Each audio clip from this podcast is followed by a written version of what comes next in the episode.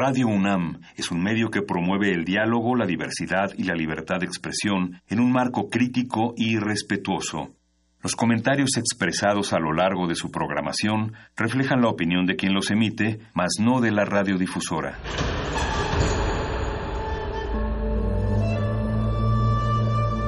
Un templo para la apreciación del ser mediante el sonido. mediante el sonido. Para nosotros. El sol sale durante la noche. Nuestros gritos llevan la mesura del silencio. Y el descontento está lleno de baile y risas. A todo, incluso a nosotros, nos resistimos. La Universidad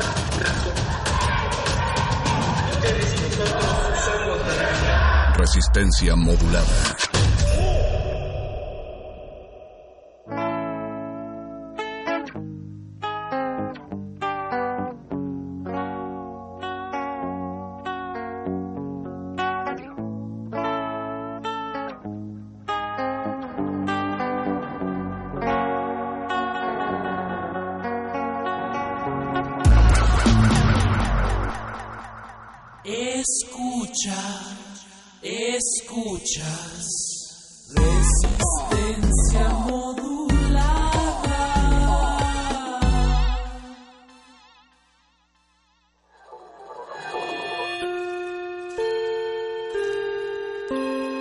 Hayas tropezado y caído no significa que vayas por el camino equivocado. Becario cinta blanca. Significa que todavía no te la sabes. Todavía. Todavía. Bécame mucho.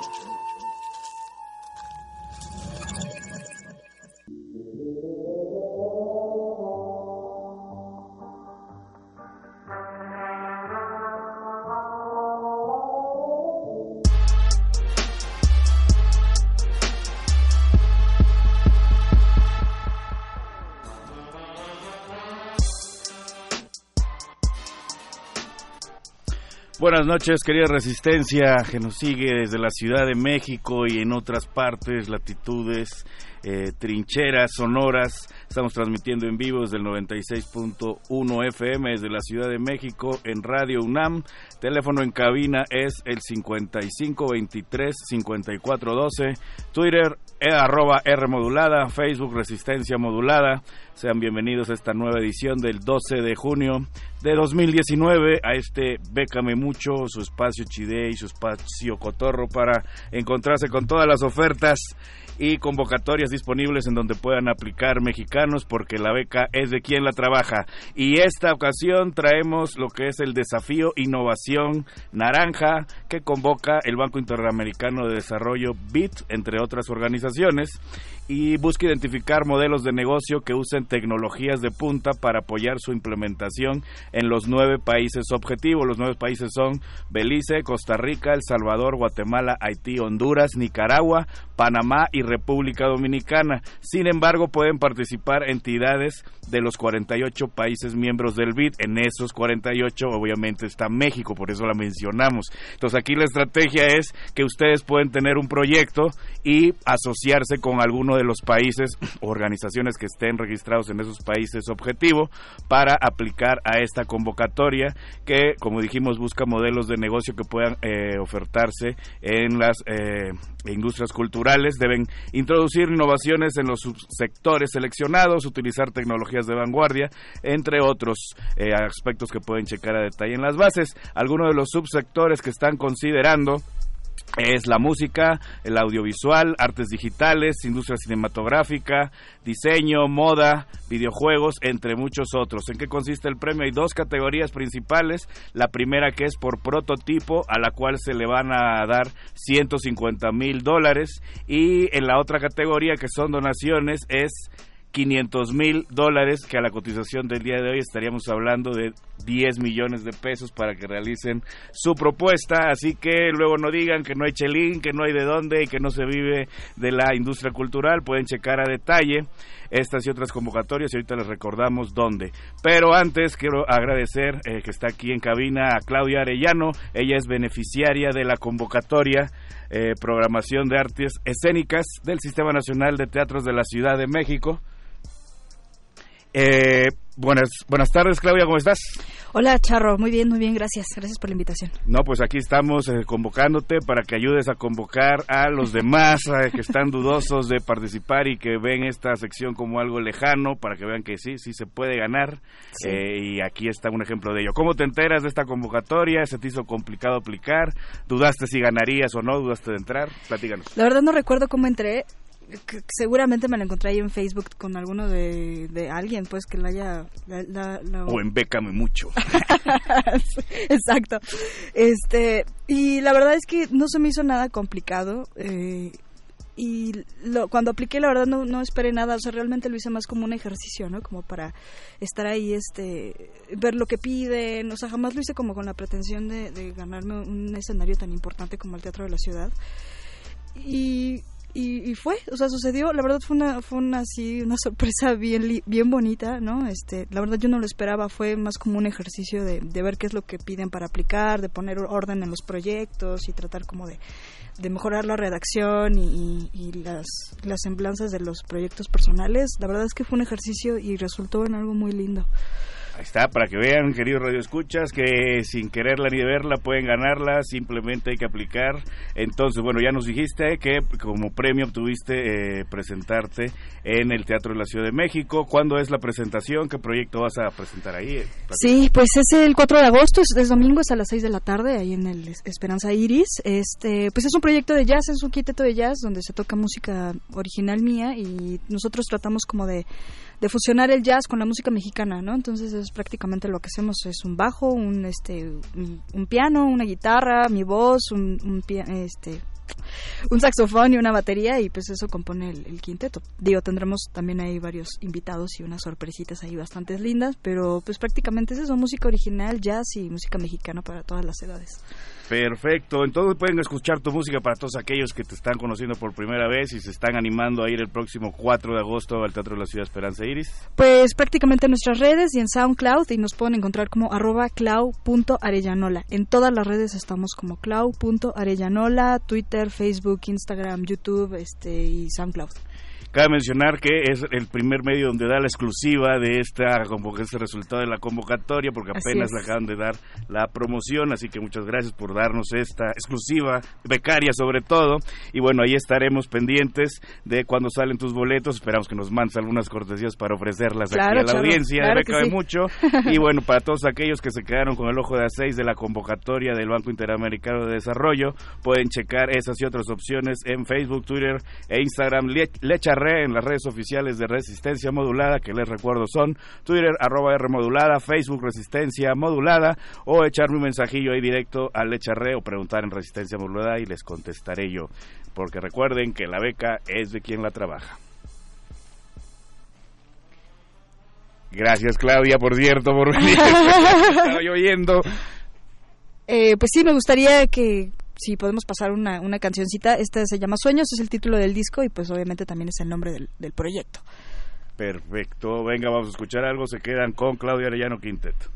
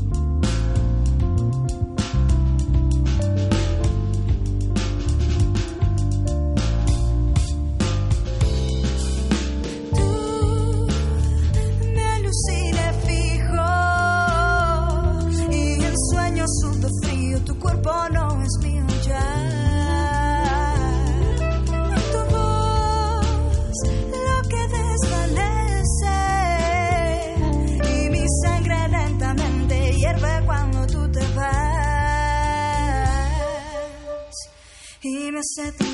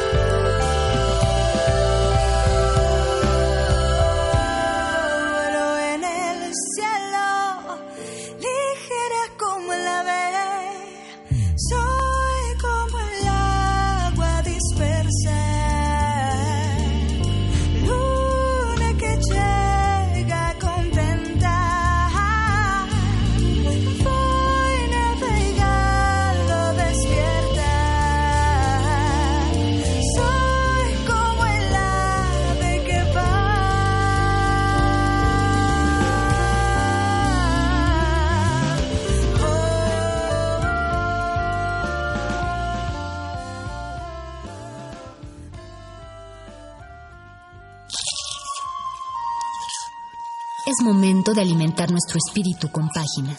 Las letras son la botana del alma.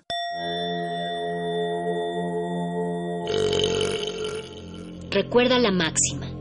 Los libros son como los tacos. Aún los malos son buenos. Muerde lenguas.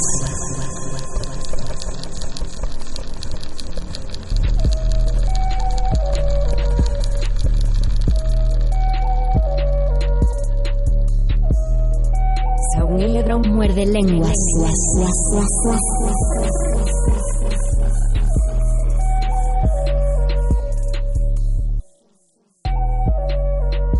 Dicen que si sueñas que alguien se muere es porque ese alguien se va a casar y si sueñas que ese alguien se casa es porque se va a morir.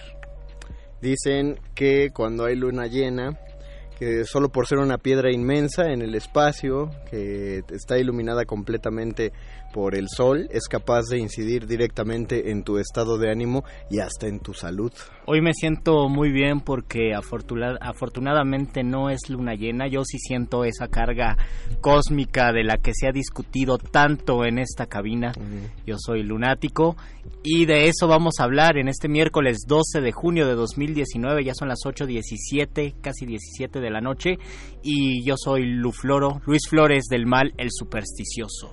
Aquí los saluda el Mago Conde, eh, tranquilamente dándoles la bienvenida hasta el 96.1 de FM en Radio UNAM. Si ya se metieron a su radio porque dicen qué está pasando con la transmisión a través del Facebook Live, no desesperen. En un momento ya se arregla nuestra pequeñísima falla técnica en la laptop y estaremos transmitiendo para ustedes a través del Facebook de Resistencia Modulada. Y si tienen un comentario, también pueden comentarlo en arroba R modulada o incluso llamarnos a la cabina y dejarnos un recado con el amigo perro muchacho. Ustedes díganos, ¿son supersticiosos? ¿Cuáles son sus supersticiones favoritas? ¿Qué es lo que piensan de las supersticiones? Que es un tema vastísimo. Muchas de ellas eh, se relacionan con la literatura. Yo no puedo yo no soy la INEGI de los de los escritores, pero yo sospecho, eh, tengo la corazonada de que son más los escritores supersticiosos que los que los escritores escépticos, por lo menos del de- del siglo XX para atrás, o sea, sin contar el siglo XX tal vez, ahí ya se empieza a volver escéptico el asunto, pero para atrás hay muchísimos escritores supersticiosos, escritores incluso que se relacionan con el oscurantismo, con cuestiones paranormales. Y poco a poco en el siglo XX ya se dejó de lado eso, se ha vuelto eh, se ha vuelto un el, el perfil del escritor escéptico, incluso el creador de Juego de Tronos se ha asumido ateo, por ejemplo, a pesar de que la serie y los libros pues están plagados de supersticiones y creencias. Yo no sé qué pasó en el siglo XX que no haya pasado tanto, que no haya pasado antes, pero sí sospecho que antes del siglo XX había mucha superstición en los escritores y la mayoría de ellos eran supersticiosos. De hecho, creo que voy a eh, cotejar, o más bien, yo sí me voy a atrever a, a hacer la INEGI de los hacer la INEGI de los escritores y te voy a dar la razón. Creo que hay un amplísimo porcentaje de escritores que son supersticiosos. El hecho de que alguien se nombre ateo no necesariamente signifique que sean agnósticos. Eh, muchos escritores dicen ser ateos y, y, se quejan fuertemente de la influencia de la religión católica, pero también creen en Pachamama y también creen que los hongos los van a hacer comunión con Los otra chakras. dimensión, creen en los chakras, creen que si se van a las pirámides vestidos de blanco, como si fueran una especie de pila recargable, eso les va a llenar de electricidad del cuerpo para darles energía para no sé qué, energía que dura 365 días más o menos, hasta la próxima vez que vuelvan a ir a las pirámides otra vez de blanco a cargarse de energía. Hay chorros de supersticiones, todos tienen eh, amuletos, siempre cuando vino un escritor que preguntamos de los tipos de rituales de, de escritura, el mismo ritual ya es una creencia, ya es un, ya es un tipo de superstición. Eh, cualquier fetiche de escritura tal vez ya es una especie de superstición o por lo menos de costumbre, no lo sé. Por ejemplo, a mí una de las que más me gustan es la del poeta Gonzalo Rojas, que era un eh, supersticioso y un creyente de todo, eh, de primera y un gran poeta además, porque una cosa no quita a la otra ni tampoco la alimenta, sino son pues manifestaciones, perfiles, eh, actitudes ante la vida. Gonzalo Rojas aventaba un cuchillo a una duela de madera. Si este cuchillo se clavaba, él escribía y si no se clavaba, no escribía. Ese era su ritual para escribir y para saber si tenía o no tenía que escribir. Así como el de Gonzalo, pues hay muchísimos escritores que hacen rituales. Yo creo que todos tienen un fetiche, e incluso me imagino que el mago conde también, y no necesariamente eso lo convierte en supersticioso. Em, O te convierte en supersticioso. ¿Cuál es tu fetiche para escribir? Por ejemplo, depende eh, lo que esté escribiendo, según el género, necesito oír, oír música que tenga que ver con, con lo que estoy escribiendo para meterme como a tono. O, o si vamos a uno que suene un poquito más hacia, hacia lo amuletoso, eh, cualquier cosa que tenga que ver con versos, prefiero escribirlo a mano, en, tipos de papeles con tinta. Eh, no me gusta escribir con plumas Bic, por ejemplo, porque siento que tienen, esta cosa horrenda, el, el- la, la bola, la caniquita que tienen Ajá. las plumas. Eh, algunas Bic, o sea, las Bic sí no saben fallar, todo el tiempo pintan, pero a veces... Big patrocínanos. Big patrocínanos, pero a veces pintan como muy irregular o muy clarito y eso eso eso, eso afecta mi toque muy directamente. Entonces, Yo solamente sería escribo ese. con pluma Vic. Y no solamente porque me patrocine, sino porque se me hace barato, se me hace sencillo. Y también eh, es por una superstición o por un fetiche de escritor. Y es que si me consigo una pluma, como se le dice en internet, mamalona, una pluma de marca fina, eh, siento que ya pierde que, que me voy a enfocar mucho en la pluma o en el cuaderno, también escribo en un cuaderno sencillo y en una pluma sencilla, porque así no me siento tal vez con el reflector de que tengo que inmortalizar cada letra que estoy escribiendo porque es una pluma que debe valer su precio. Claro, entonces para ti ni los molesquines ni las Nada de Bueno, aparte si tú utilizas plumas de gel o plumas fuente como eres zurdo, Me rayo toda la mano. y manchas toda la página y de qué te serviría manchar una libreta tan bonita. Y de plano, y además no le entiendo a mi letra ahora escribir con... Ahora escribir con tinta donde me manche todo, pues no se va a entender absolutamente nada. Pero sí, en mi caso también es un fetiche. Yo creo que todos los escritores tienen fetiche, que todos, muchos eh, artistas o deportistas también tienen su fetiche y es una especie de superstición. No me imagino algún... Eh, algún artista de renombre o algún eh, deportista que no tenga alguna cualidad, que diga esto no me gusta porque esto me da mala suerte al momento de jugar o al momento de presentarme o al momento de escribir. Como lo planteaban en Space Jam que eh, Michael Jordan... Yo estaba pensando justo en eso. Sí, ¿verdad? De que jugaba siempre con los mismos shorts. Tendríamos que preguntarle a, a Don Agus, dice Don Agus que eso es un mito. es un mito de Michael Jordan. O, o se- seguramente Don Agus tiene alguna tradición Él para tiene a otros la datos. Él tiene otros datos. Que le, tú estás recibiendo el mensaje porque yo. Dice, dice Don Agus, nuestro nuestro operador técnico, que Michael Jordan jugaba con los calzones de su Universidad de Carolina del Ah, Norte cuando estaba en el equipo de Chicago, que es más o menos lo que sabíamos nosotros, ¿no? Ajá. Así como uno se pone los calzones rojos y los calzones eh, amarillos el fin de año, pues Michael Jordan se ponía los calzones de su universidad cada vez que jugaba y por algo, bueno, a lo mejor no fue por eso, pero siempre estaré en duda. Ustedes nos- elijan. ¿Qué nos dijeron? Simple coincidencia o verdadero amuleto. Ah, Alguien marcó al 55 23 54 12 55 23 54 12 y nos dejan recado con el perro. Claro que sí, nos ya nos marcó nuestro querido Lalo Nájera. Gracias Hola, Lalo. Lalo. por comunicarte con nosotros. Dice, no creo en supersticiones, pero lo Muy que bien. me ha hecho dudar es aquella en la que sueñas que se te cae el diente. Lo he comprobado en el al 100% de los casos. ¿Y qué significa que sueñas Algunas que- veces dicen que cuando se te cae el diente vas a tener dinero, otras que se va a morir alguien y no me acuerdo qué más, pero lo más común es que se te cae el diente y vas a tener dinero o No. se va a morir alguien. No puedo creer que perro muchacho acabe de decir que es verdad. O que, o que, o que diga que está, que se está comprobando algo así. Porque no, no, no, no, no puedo lidiar con. Ah, dice que efectivamente a eso se refería la lonájera, a que vas a tener dinero. No, a que se no, va. a que o a que se va a morir alguien. Dice la señora Berenjena el típico cuando te pegas en el codo y te dicen no te subes porque te va a llegar dinero. Sí, yo lo hago y me llega dinero. Yo tengo que ser la parte supersticiosa del muerde lenguas y tú la parte escéptica porque si no no funcionaría esto. Lo Si bueno los que dos- tengo a Don Agus de aliado. Si los dos seríamos escépticos, este programa sería nada más muerde lenguas, el escéptico, y así se vuelve muerde lenguas el plural. Ah, Muy bien. Tengo ¿Qué- que admitir que soy muy supersticioso, que tengo muchas eh, muchas costumbres relacionadas con la superstición que me gusta en las que me gusta creer, tal vez como un ejercicio imaginativo, y también sé que muchos escritores tenían supersticiones, incluso no lo pensaban como si algo pudiera ocurrir o no pudiera ocurrir, sino que era parte de su vida o lo asimilaban. En una parte de...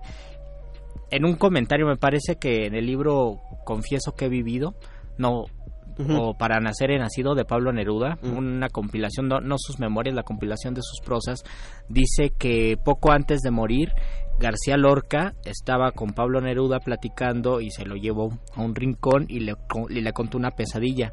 En la pesadilla, eh, García Lorca miraba cómo mataban unos toros a un cordero y los despellejaban y, y era un sueño muy sangriento y él despertó llorando porque Lorca era muy sensible.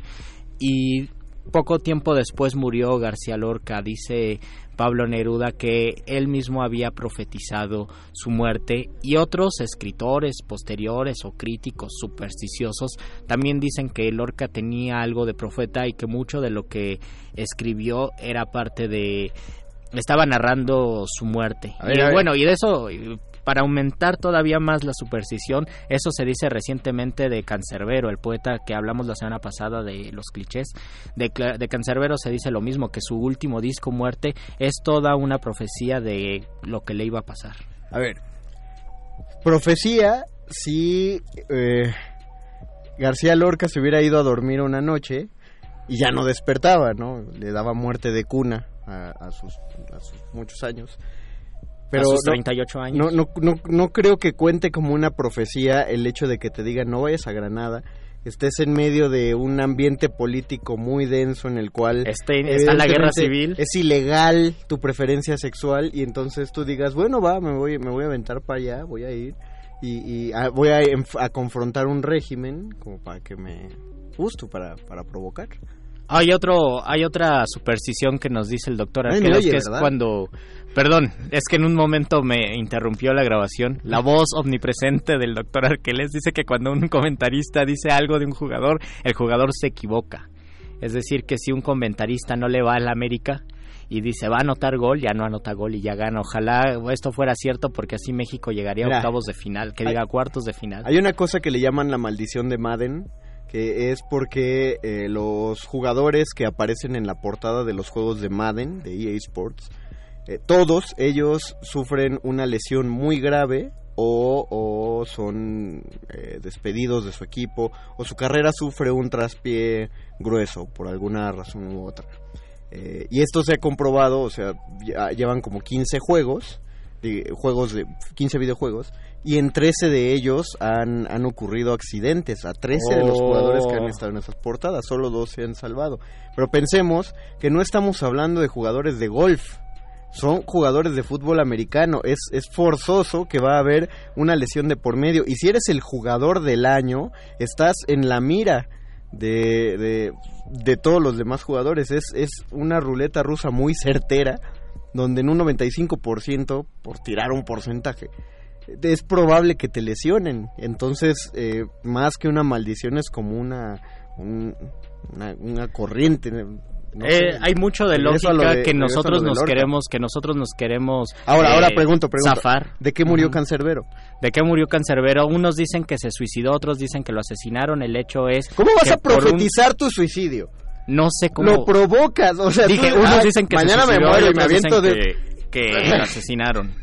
¿Qué dice la gente en el Facebook? ¿Qué dice la gente en el Face? Nos dice Renato Rodríguez, hola muerde lenguas, recomienden un fetiche para leer, fetiches para leer, desconectar el celular, no sé si sea fetiche, pero, Pero una sirve. grata recomendación, sirve mucho. En cuestiones académicas, desconéctense de redes sociales, de verdad. Ajá. Si ustedes quieren terminar un trabajo y se les va el internet, lo van a terminar 10 veces antes de cuando lo hacen con internet, porque Eso- la enfermedad del siglo XXI es la procrastinación. Eso es verdad. Pero un fetiche para leer, ¿tú tienes algún fetiche para leer? Para Tú tienes leer- uno donde vas intercalando los capítulos, ¿no? Ah, lo hacía, lo hacía antes, eso me ayudaba como a avanzar o a, le- o a conocer varias lecturas a la vez, de ir avanzando un capítulo, o sea, avanzaba un capítulo y me pasaba otro libro, entonces en la mochila llevaba entre tres, cuatro libros, eh, lo que hacía todo muy pesado, acababa un capítulo y me pasaba el siguiente, o, o un bloque de poemas y me pasaba el siguiente.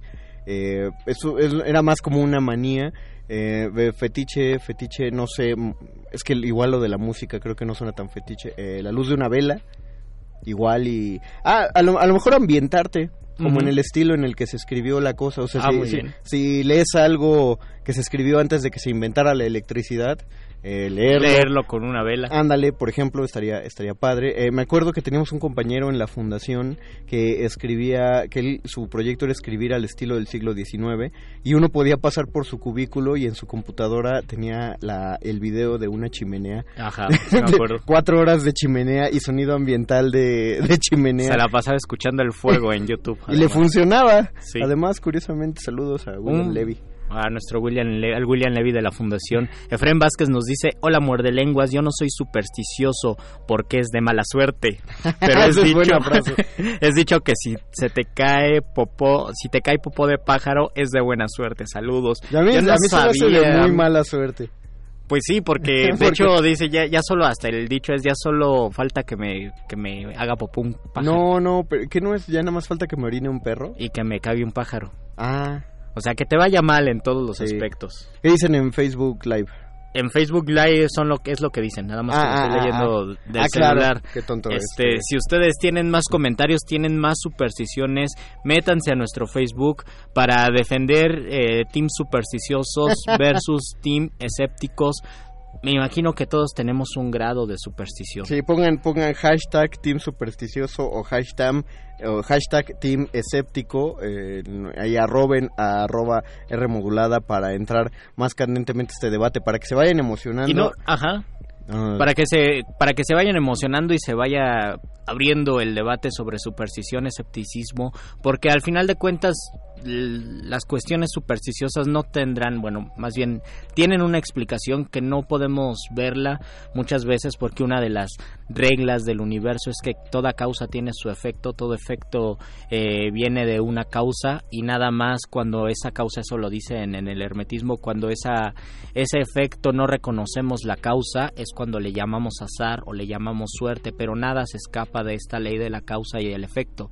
Entonces a lo mejor no podemos comprender la causa eh, de por qué cada vez que se te cae el diente eh, alguien se muere. Yo conocí a una persona que ella soñó alguna vez que olía mal a alguien y murió esa persona, lo volvió a soñar poco tiempo después, murió otra persona así tres o cuatro veces. No conocemos la causa de eso, pero tiene que haber una relación, una relación inconsciente eh, al respecto. Yo la, yo la, yo la sé. Tú la sabes. ¿Cuál es la razón? Mentía. Vamos a escuchar, vamos a escuchar música y regresamos a este muerde lenguas de letras, libros, taquitos y supersticiones. muerde, muerde, muerde, muerde lenguas. Muerde, muerde, Superstición.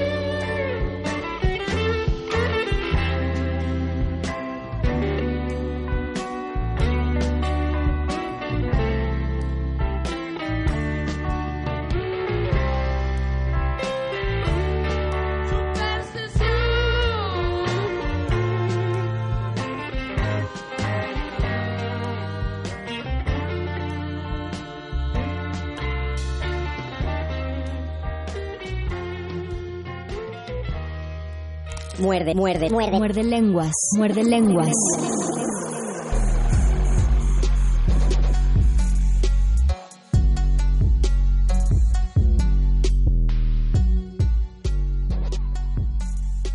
Regresamos a este muerde lenguas de letras, taquitos y, supersticiones. Me debes un son- chocolate. Esa es una. Esa es una superstición, Fíjate. ahora no te debo nada. No, Imagínate que en algún programa de mano eh, tú le digas a la entrevistada de teatro mucha mierda y ella te diga, no, gracias, no soy supersticiosa.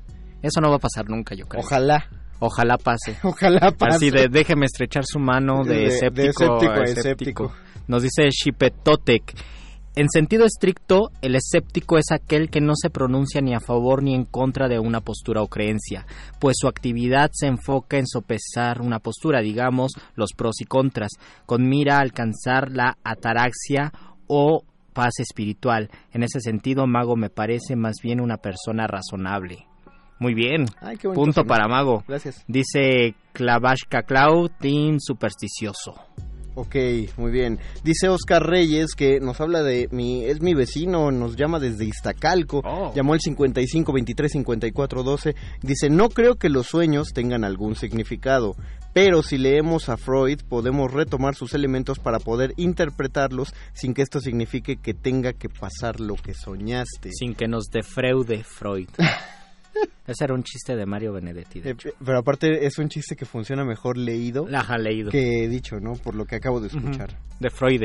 Eh, que, nuestro, ¿qué, que se de Freud de Freud. qué otro comentario tienes ahí? Esos son los comentarios hasta ahorita. Por Eh, favor, métanse y díganos si son supersticiosos o escépticos en el Facebook de Resistencia Modulada. También Lalo Nájera nos pidió que habláramos acerca del caso de Richie Valens. El de Richie Valens en particular es, es un caso... no, no hay como muchísima superstición alrededor, porque solo es dentro de la teoría de, lo- de los artistas que mueren de tres en tres, la- las, famos, las famosas tercianas, de que al se muere un famoso, ching, ¿quiénes van a ser los siguientes dos? Otro más y otro más, ¿no? Como Sí, muy- muy se muere un poeta y se mueren otros dos, eso es verdad. O- Bueno, eso sí, es verdad o desde sea, mi sí- supersticioso punto sí de es vista. verdad que sí se mueren, pero no, no hay, no hay absolutamente eh, relación el hecho de que se Sí, muere por- ¿y por qué tienen que ser tres o no cuatro? Exactamente. Y si pasan, y si son cuatro, nadie lo va a tomar en cuenta porque ya se sale de la superstición. Exacta, esa es la cosa. Si se mueren cuatro, la gente va a volver a empezar la cuenta. El ejemplo del codo que te pegas. Si te pegas en el codo y no tienes dinero, se te olvida que te pegaste en el codo. Si te pegas en el codo y recibes dinero así de la nada, vas a decir, ay, con razón me pegué en el codo. Mira, yo tiro por viaje, tengo amigos que comentan en su Facebook, ay, ¿qué creen? Y muy preocupados, soñé que temblaba. Y todos ahí van a comentarle, híjole, no, manito. Es que yo también soñé Y eso. yo también, ya, como que la vibra anda rara. Y quién, sí. Es la no, luna hombre. llena. O sea, no pueden acabar la tesis, pero pueden sentir las vibraciones de la Tierra. Eso, eso es innegable, por Ouch. supuesto. La señora Berenjena bien- vino a, a cabina y nos pidió que habláramos un poco acerca de las multiplísimas eh, supersticiones que hay alrededor del teatro. Hay, eh, hay, hay varias. La ¿Por primera, qué mucha común, mierda y por qué rómpete una pierna? Y también barrer, ¿no? barre- eh, en, eh, nadie sabe por qué desear suerte es de mala suerte. No- no, como que no se puede. Este. simplemente se populariza. El rómpete una pierna, el break a leg, es como el más. el más. ¿cómo Común. decir? El inglés.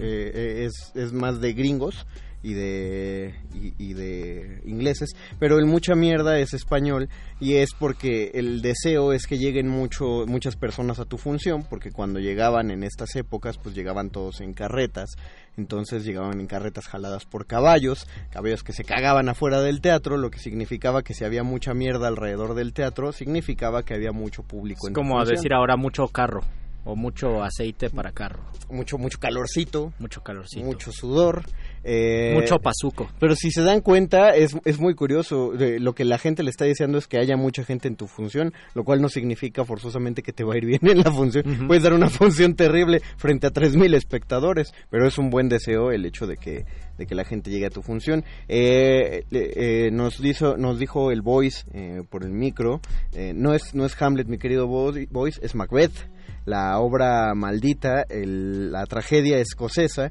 Supuestamente no se puede decir el nombre de Macbeth dentro de un teatro. Hay, eh, hay, hay ejemplos. En cualquier teatro, en cualquier situación, o que Eh, estés presentando Si, está- si, es- si estás, si estás en ensayo o si estás en función, decir, expresar el nombre Macbeth supuestamente atrae una mala suerte, pero una mala suerte muy fuerte. Eh, al grado catastrófico porque dicen que, eh, bueno, se sabe que Shakespeare era Rosa Cruz, estos primos eh, relegados de los masones, y que los conjuros que las brujas, las tres brujas de Macbeth le sueltan a, a en, en la obra, parece ser que maldijeron el texto, entonces no, so- no solo mencionar Macbeth es de mala suerte, bueno, mencionar Macbeth se volvió como la tradición de mala suerte, pero en sí el montaje de la tragedia de Macbeth es lo que se volvió verdaderamente de mala suerte. Hay, hay ejemplos históricos de funciones que fueron canceladas porque el huracán se llevó el teatro, Oh. porque tembló, porque a los actores les dio peste. ¿Cómo Eh, justificas eso? ¿Cómo justificas un escéptico? Pues muy fácil, muy fácil. Este, eh, te puede dar una peste en el siglo XVII, Sí. digas Macbeth o no, te puede dar peste y aparte, si es una peste, digamos como la peste negra que se contagia por contacto, la gente de teatro es la gente que más en contacto de todos tipos está, entonces es muy bonito ver cómo en una compañía de teatro a uno le da gripe, porque ya sabes que a la semana a todos les va a dar gripe y nada más ve uniendo en qué orden les va dando y te vas a enterar de muchos chismes. Eh, en la actualidad, eh, fácil, puede que no haya mes en el mundo en el que alguien no estrene la obra de Macbeth, ya sea una obra escolar o un montaje profesional. Y no nos enteramos de que todo el tiempo haya Tendríamos que llevar un registro estricto. Exactamente, o sea, tendría que haber una aplicación que diga, se está presentando Macbeth en tal lado del mundo y está pasando esto. Yo sé que cuando montaron en el Milagro Macbeth, eh, Laura Almela y Daniel Jiménez Cacho, tembló en Oh. el teatro, pero porque pasó una pipa de gas afuera y entonces hizo temblar el teatro. Y lo segundo es que pasó un vendedor de tamales afuera del Milagro. Eh, y justo Y cuando por, y estaba por algo se llama el milagro. No, es que- de puro milagro sigue ahí. es- no, es que era justo cuando anunciaban, eh, le anunciaban a, a Macbeth que Lady Macbeth se había asesinado. Oh. Entonces dice, mi rey, la reina ha muerto. Daniel Jiménez Cacho se queda callado y en eso se escucha alguien vendiendo tamales oaxaqueños afuera. Para mí eso fue absolutamente trágico porque rompió el, el momento de tensión de la obra. Muy divertido. Tenían que improvisar, quiere un tamal Y para mira- sopesar la, la noticia. Y mira, para abonar, para que te sentir chido esto, tú dijiste la de barrer, y es muy padre esta, la, esta de barrer. Eh, estaba con, con, un, con ese entonces una novia, habíamos ido a ver a un amigo, eh, íbamos a grabar una función que iba a dar, donde él había reescrito, bueno, había unido tres monólogos, uno de Hamlet, uno de Otelo y uno de Macbeth, precisamente, y los metía en la misma obra. Y eran tres de ellos, ¿no? Ah, sí recuerdo eso. No, era Otelo, Hamlet, no me acuerdo quién más. Ah, Romeo. No tenía Macbeth nada que ver. Pero en eso estamos acomodando el escenario y uno de los actores dice, está muy sucio este escenario y agarra la escoba y empieza a barrer. Y mi novia, que era tremendamente Dijo, "No, no, supersticiosa, no, no, no, le no". grita, no, no, no barras. Y entonces este se sacó de onda y le dice, es que barrer es de mala suerte. Y este actor dijo, no, ¿cómo va a ser de mala suerte? Chin, chin, chin, chin, terminó de barrer. Por jugarle las... Empieza la escéptico. función, ese mismo actor hacía Hamlet, entra mi amigo, hace su parte de Romeo, se sale y el público se quedó esperando a Hamlet sin eh, así 30 segundos, un minuto y no salía y empezamos a oír mucho ruido en camerinos y en eso sale eh, Romeo, mi amigo, y dice, disculpen que la función vaya tropezada, pero Hamlet no encuentra su cráneo. Nosotros habíamos visto al actor de Hamlet ensayar con el cráneo, entonces él dijo, no, pues es que salí con él, lo estoy agarrando aquí, el cráneo de Yorick, eh, me meto al, al camerino y lo dejo aquí. Dice, y aquí lo dejé y no lo encuentro y lo buscan y lo buscan y al fin, cinco minutos después dice, bueno, me voy a aventar el, me voy a aventar el monólogo sin el cráneo. Lo avienta, cha, cha, cha, cha, cha, cha. Para esto yo que estaba grabando la función, cargué todas las baterías de la cámara, ninguna batería funcionó al momento de grabar, no se graba nada de esa función. Eh, acaba la función, todos aplauden, se meten al, al camerino y el primero en entrar al camerino es el actor que hacía Hamlet. Y en cuanto entra al camerino suelta un grito, todos decimos qué pasa, abre la cortina del camerino y vemos encima del sillón el cráneo de Hamlet. Tómala. Muy bien sentadito, bueno, el de Yorick muy bien sentadito ahí, entonces lo agarra, todos nos dio mucha risa y entonces ya le dijimos, ves por barrer el escenario. Digo, eh, seguramente hay alguien... ¿En ese momento lo creíste, lo sospechaste, lo dudaste o absolutamente no? Mira, la cámara de mi padre ya tenía tiempo que le fallaban las baterías y para como estaba organizado ese montaje fácilmente alguien pudo entrar y aventar un suéter encima del cráneo y olvidar que estaba ahí abajo. Estoy, estoy defendiendo nada más mi, tu escéptico punto de vista. O, o, o absorbió la mala suerte porque le dijimos que le iba a ir mal. Ya hay comentarios en, en Hay comentarios Facebook en. Facebook, nos dice Linda Mariñelarena. Hola, linda Mariña en la arena. Ah, qué, Ah, mira, qué- se qué puede- fácil te salió. Ajá, Nos manda poemoji de tréboles, bueno, de tréboles de cuatro hojas. muy bien. Y nos dice hashtag supersticiosa. Alfonso de Alba dice team escéptico, team Bien. supersticioso, Oh. los dos. Resistencia modulada me cansa ser continuamente escéptico, como quien se agota de la persistente pulcritud con su dieta y se abstiene de tantos manjares deliciosos. Y justamente estábamos hablando de los tamales oaxaqueños. ¿Eso lo La comentó Resistencia Modulada? No, Alfonso de Alba. Ah, ah, ok. Eh, la superstición le pone ese sabor agridulce y picante a mi vida, como esos manguitos picosos y deliciosos, malísimos para la colitis, la gastritis y todo lo que termina en itis. Saludos. A mí también creo que la superstición le pone sabor a la vida y me imagino que también por eso muchas personas eh, son supersticiosas. Muchísimos escritores a lo largo de su vida han sido supersticiosos, tienen la idea de qué va a pasar, cuál es el destino que tienen que recorrer tal vez también por tradición eh, grecolatina, como lo habíamos hablado el lunes, eh, de, de los oráculos, de saber que tienen que llevar a cabo un proyecto de vida que ya está escrito y que wow, ellos wow, tienen que pasar. A ver. En eso hay que entender una cosa. Eh, los griegos tienen una concepción, aunque son la cuna de la civilización occidental, los griegos tienen una percepción más oriental del destino. Los oráculos no te dicen qué tienes que cumplir, los oráculos te dicen para dónde vas.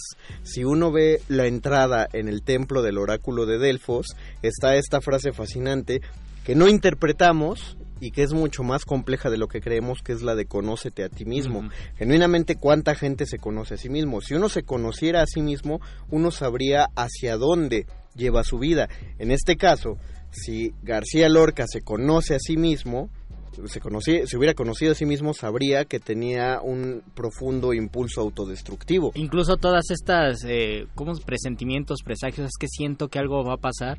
Si realmente te conoces no es porque seas adivinador, seas Exacto. mágico, sino estás leyendo todo lo que está a tu alrededor porque sabes que puede pasar eso. Hay, hay una frase de sabiduría popular que sí es muy precisa, que es que cuando estás tranquilamente viendo hacia un lado y alguien llega y te pica las costillas por atrás o dice tu nombre y tú te super espantas y te dicen cómo tendrás la conciencia.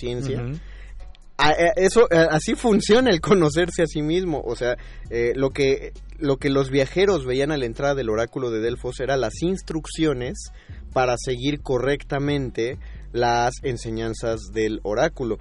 Lo hemos dicho varias veces y repetimos el ejemplo de Edipo Rey a Edipo cuando sale de Corinto, le- bueno, antes de salir de Corinto, porque en una borrachera alguien le dijo, tú, tú eres hijo del lechero, este, y tu, tu papá es lesbiano. Entonces va Edipo y le pregunta al oráculo de Delfos, oiga, este, soy hijo de los reyes de Corinto, y el oráculo le dice, tú estás destinado a matar a tu padre y a subir al lecho de tu madre. Que yo creo que le dijo a, a tener relaciones sexuales con tu madre.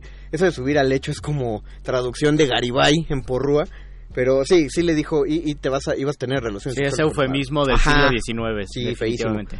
Y entonces eh, Edipo lo que lee es, ay Dios mío, me voy a alejar de mis padres. Pero si Edipo ya le habían dicho que los reyes de Corinto no eran sus padres, si él se hubiera conocido a sí mismo asimilándose como pro- un probable hijo adoptado, cuando el oráculo le dice tú puedes matar a tu padre y puedes tener relaciones con tu madre, entonces diría, pues si estos si estas personas no son mis padres, me voy a quedar con ellos, porque así puedo evitar el destino de moverme hacia hacia donde sea que encuentre a mi verdadero padre y matarlo. Pero Edipo no se conoce a sí mismo y Edipo sale de Corinto y cuando se acerca a Tebas, pues todos sabemos ya lo que pasó. Es decir, sí es importante el, el autoconocimiento, no porque uno se vuelva adivino, porque muchas personas que te adivinan lo que estás pensando, lo que estás viviendo, es porque se van, se basan muchísimo en la deducción. Mira, tú es- tienes secretos que no quieres revelar, tú tienes un pasado que te duele, cosas generales, cosas clichés que nos dicen y que nosotros creemos porque en cierto contexto y en cierto ambiente encuadran con nuestra vida y con la vida de cualquiera. Si alguien nos llama por teléfono a la cabina y solo me dicen su nombre y su edad, yo les puedo decir qué está pasando en su vida ahorita. Oh, así, así de mago. Recuerden que es el mago conde. Porque Oye, así funciona, así, así funciona la superstición. Una, una pregunta de de poeta a mago, ¿todos A los magos son eh, son escépticos? No, lamentablemente no. ¿Tendrían que, ¿Tendría que ser un requisito para ser mago ser escéptico? No, tampoco, pero, pero es que cuando uno estudia como un montón de, de, de cosas, eh, digamos, métodos mágicos, empiezas a unir cabos de cómo se hacían cosas en la antigüedad y ¿Cómo entonces... se confecciona el mundo? Ajá, y empiezas a pensar, ah, bueno, entonces probablemente este principio inspiró tal creencia y cuando pasó esto se pensaba que ocurría tal otra cosa y se genera cierto escepticismo en general, pero no, no. Por ejemplo, eh, Sir Arthur Conan Doyle, el autor de Sherlock Holmes, era un profundo creyente del espiritismo. Eh, y era también amigo, muy amigo de Harry Houdini, el, el primer gran escéptico eh, espectacular. Y, era una de- relación muy desesperante para Houdini, porque Conan Doyle aseguraba que Harry Houdini tenía poderes Oh. sobrenaturales que lo ayudaban a escapar y entonces lo tenía así sentado enfrente y le decía, no, es que yo sé que tú tienes poderes. Y Houdini le decía, no, no, te invito a mi casa y te explico cómo me libero de las cadenas. Y Conan Doyle le decía algo como, ah, sí, claro, guiño, guiño. Sí, es- tiene, tiene explicación y era, era muy desesperante. Se pelearon por, por esa razón. Pero de Conan... a, a lo mejor sí era Pero de Arthur, mágico. pero de Art- Arthur Conan Doyle eh, prolongó una creencia que se tiene cercano al Halloween, porque Harry Houdini muere el 31 de octubre, en la víspera de Halloween, El día del diablo, además. y justamente para eh, tratar Ah, no, de, el día des- de las brujas. sí. su último gran gesto para desmentir estas creencias es que deja una carta escrita con siete palabras a su esposa Bess y le dijo, tú eres la única persona que va a leer esta carta, nadie más, y guárdala bajo llave. Eso hizo Bess, y entonces al año siguiente, en la víspera de Halloween, Conan Doyle organiza una sesión espiritista para invocar al fantasma de Harry Houdini y que les diga estas siete palabras. Y estaba presente Bess. Entonces Conan Doyle invoca al fantasma de Houdini y le dice siete palabras. Y le dice ¿Cómo Bess, se las dice? Pues le dice así las siete palabras de la carta, las que... O sea, piénsate siete palabras. El espíritu de Houdini le dice... Sí, porque él creía que podía invocar espíritus, Ah, ya, él creía bien. que podía invocar fantasmas. Le dice siete palabras y Bess le dice, no, esas no son las siete palabras de la carta. Y Conan Doyle dice, bueno, nos vemos el otro año y volvemos a invocar al espíritu de Houdini. Oh. Diez años Bess asistió a estas sesiones espiritistas, eh, que Conan Doyle tenía mucho que ver con ellas, y en diez años jamás le atinaron ni a una sola de las siete palabras que dejó Houdini. Y a los diez años Bess dice, ¿saben que yo ya me doy por vencida? Este güey tenía razón, esto no va a funcionar, pero si quieren intentarle, pues ahí se las dejo. Y cada año desde entonces, los magos en el Castillo de la Magia, en California, se reúnen el 31 de octubre para realizar una sesión espiritista para ver si logran convocar al espíritu de Houdini y que el fantasma les revele siete palabras para comprobar que hay vida después de la muerte. Pues en esos, en todas estas décadas que han pasado, no han atinado al mensaje de Houdini. Qué intenso. Sí, es, es verdad. Houdini creo que es uno de los mayores escépticos, aunque yo lo pondría en duda. ¿Y qué tal si tenía poderes mágicos, como acabas de decir? Astrid nos dice, pero Sherlock siempre buscaba una explicación lógica. Sí, es muy raro. Es muy raro que el personaje sea así y Un, per- un Doyle personaje antagónico. Sí, Jorge. Andrade nos dice, entonces el conocimiento o saber mata la superstición. Yo me imagino que en cierto grado sí, Sí. y en otro grado eh, le da, como ya, como ya lo dijo, creo que el mismo un muerde escucha anterior, le pone sal a la vida. Es decir, uno ya se vuelve supersticioso casi por vocación, como por gusto estético. Y Linda Mariñalarena nos dice, ¿qué pasa si están interpretando a Macbeth en el teatro? ¿Tampoco lo mencionan? Sí, este, no, sí lo mencionan ahí. Lo que pasa es que todo el montaje le va a ir muy mal, no llega gente. Bueno, dice la superstición, no llega gente, se muere el director, este, quiebra la compañía. Pero si la- ya cuando la están interpretando, o sea, en, en, en la escena... Puede pues, haber accidentes. O sea, puede haber graves. Hay, hay otra creencia ya menos, menos eh, difundida y ya para cerrar es esto: que no se puede decir, no se puede mencionar a las serpientes en escena. No se puede decir la palabra serpiente. O, por eso en el teatro español está tan lleno de la palabra áspid. Por alguna razón, aparentemente es, muy, eh, es de muy mala suerte. Y ocurrió en una función diez, sí, decimonónica de una obra pon tu Don Juan Tenorio, ¿no? La que sea. Cuando dice alguien, un, un caballero que le va a cortar la lengua de serpiente al otro, saca el estoque con un exceso de energía, sale volando el estoque y le saca uno con el Oh, espectador qué horrible. en la primera fila. Eso solo se llama... Ahí sí rompió la cuarta pared. y la, La quebró. Qué dramatismo le metió, pero no, eso es, eso es solo un mal cuidado de la energía. ¿Qué pasa si dicen Macbeth? Durante la representación de Macbeth también les trae mala suerte, pero pues así se lo avientan. Desde mi punto, Así- de, desde mi está. punto de vista la cosa es que cualquier compañía de teatro está en cualquier momento a punto de quiebre. Solo, Sí, o sea que en cualquier momento puede ser Macbeth o cualquier otra obra la que detone la tragedia. Yo estaba pensando, si hay un edificio con el piso 13, ¿ustedes se hospedarían en ese piso o les da miedito? A mí sí me da miedo. A mí me, da- me parece que está muy alto. Pero, Pero- pues ya nos ya nos metieron la música de los créditos, ya no podemos seguir dando nuestro discurso de aceptación del Oscar. Agradecemos a don Agustín Muli en la operación técnica. Agradecemos a, al doctor Arqueles en la producción. Gracias Alba Martínez en la continuidad. Gracias Oscar el Boys y Perro Muchacho que se va a quedar aquí en la nota nostra. Sigue la nota nostra y después sigue Manifiesto. Quédense con la señora Berenjena y Mónica Sorrosa en lo que continúa de la resistencia. Nos vamos a las 11. Nosotros fuimos el Mago Conde. Y Luis Flores del Mal. Muerde lenguas. Muerde lenguas. pero nunca en alma. Esperanzas y enseñanzas me hacen fuerte. A veces odio esta vida aunque temo a la muerte. Clones, impostores, imitaciones de ambones que se creen mejores en sus canciones. Todos mienten. Yo ejercito solamente el machete y la mente porque solo los débiles quieren siempre cuerpos fuertes. Vivo entre sonrisas, llantos, alegrías, despechos. Busco sonreír cuando me siento insatisfecho. No creo en religiones, oraciones ni supersticiones. Creo en lo que veo y callo si no hay explicaciones. Dinero me falta, talento me basta. Y si la salud me basta, nada más me va a hacer falta. La pereza y terquedad, algunos de mis defectos.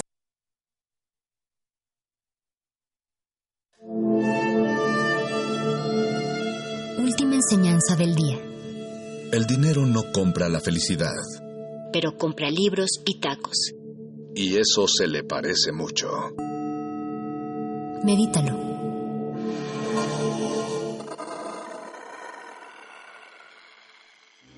Resistencia modulada.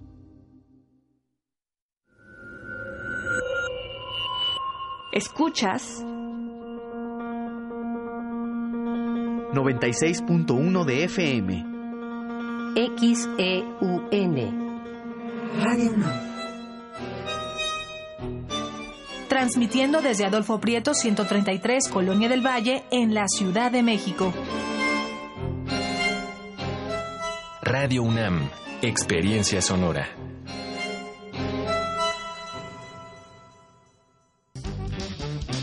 Cumplimos 82 años de estar contigo y para celebrarlo, tres proyectos musicales experimentan juntos.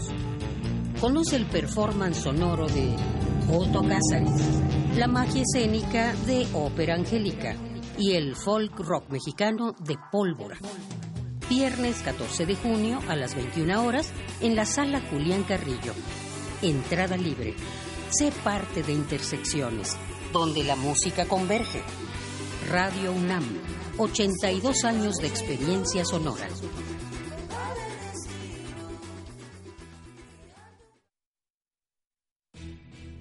No esperes a que llegue la tormenta. Prepárate. Si hay alerta de ciclón tropical, toma tus precauciones. Desconecta todos los aparatos eléctricos y el interruptor de energía. Si tu vivienda es frágil o el techo es de material endeble, identifica el refugio temporal más cercano a tu comunidad y trasládate allí. Sigue las recomendaciones de protección civil y mantente a salvo. Comisión Nacional del Agua. Gobierno de México.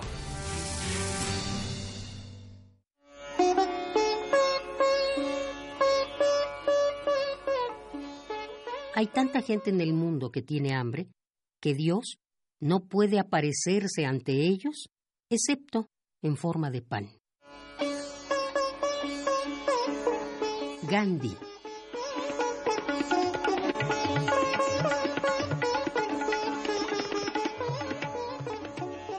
Radio UNAM, experiencia sonora. Resistencia modulada. Interrumpimos lo que sea que esté escuchando para darle nuestro supuesto corte informativo. La nota nostra. No lo dijimos primero, pero lo decimos mejor.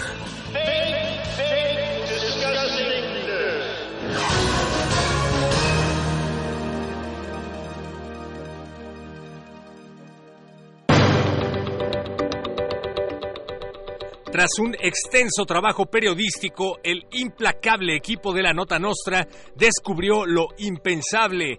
Daniel Bisoño es homosexual. Repetimos, Daniel Bisoño, el azote de la homofobia en la televisión, es homosexual. El equipo de la Nota Nostra ha estado tratando de contactar al otro implicado en este asunto para preguntarle qué demonios tiene en la cabeza una persona para atreverse a besuquearse con Daniel Bisoño. Y seguiremos la noticia toda la semana si es necesario. En otras noticias verdaderamente perturbadoras, Jesús Rodríguez pide cancelar las becas del FONCA y propone pagar a los creadores con arte contemporáneo.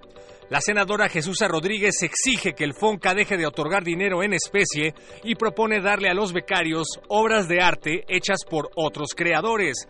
Esto para asegurarse de que empiecen a crear verdadero arte y dejen de apilar cubetas. En el caso del Fondo de Coinversiones del FONCA, se subastará un OXO. El canciller mexicano Marcelo Ebrard reveló que el pacto que hizo con los Estados Unidos implica eh, pues filmar la nueva temporada de Chernobyl en la Ciudad de México. Los productores gringos consideran que los gases tóxicos de la capital mexicana son ideales para grabar una nueva temporada de la catástrofe medioambiental de Chernobyl.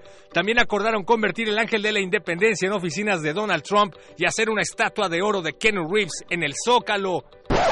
Y en otras notas, fifís empiezan a vestir carísimas prendas de pueblos originarios que en el tianguis cuestan 50 pesos porque Carolina Herrera se robó el diseño de unos pueblos originarios. Escuchemos el comentario de Luis Flores del Mal.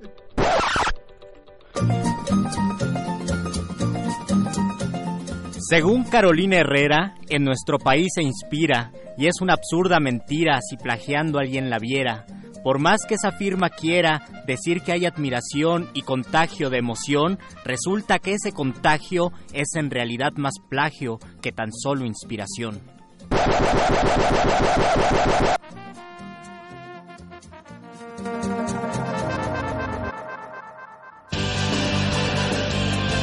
Estas fueron las noticias del día. Si no lo escuchó aquí, entonces fue en otra estación.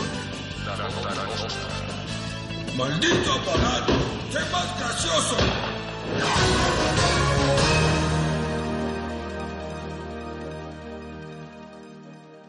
Escucha, escuchas. Resistencia modulada.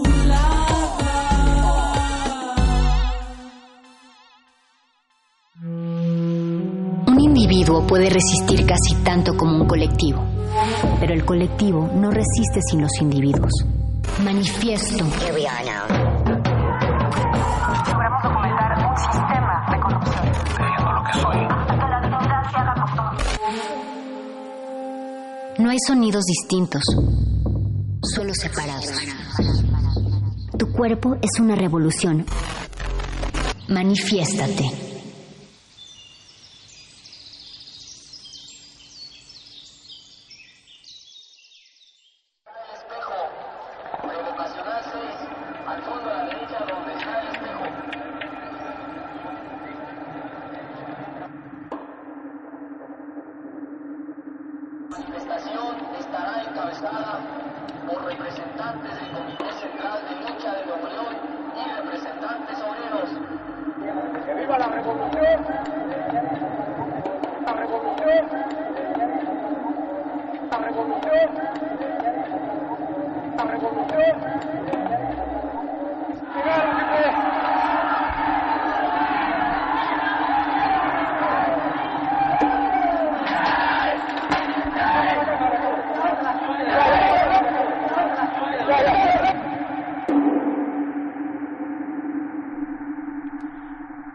10 de junio de 1971. Casi tres años habían pasado de la masacre de Tlatelolco. Un grupo de estudiantes, principalmente del Instituto Politécnico Nacional y de la Universidad Nacional Autónoma de México, salió a manifestarse en solidaridad con los alumnos de la Universidad Autónoma de Nuevo León. La respuesta del presidente Luis Echeverría sería igual de sangrienta que la de su antecesor, Gustavo Díaz Ordaz, en octubre de 1968. Entre las demandas que convocaba esta movilización destacaban Democratización de la enseñanza, respeto a la diversidad cultural nacional. Presupuesto a la educación. Representación paritaria de maestros y alumnos en los consejos técnicos de la UNAM. Disolución a los grupos porriles de la UNAM. Disolución a los grupos Disolución porriles a de la UNAM. grupos porriles de la UNAM. Libertad de todos los presos por motivos políticos. 48 años de esta masacre. 48 años de esta masacre. 10 de junio de 1971.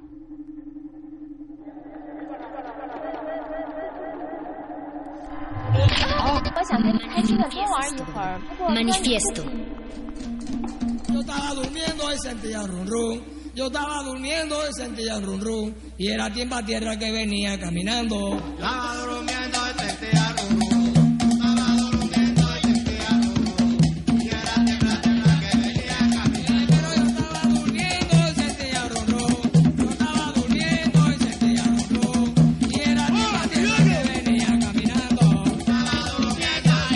Ok amigos, pues buenas noches. En esta gran ocasión vamos a estar recordando a los estudiantes caídos en el 68. Y queremos mandar bendiciones para algunos de los compañeros caídos.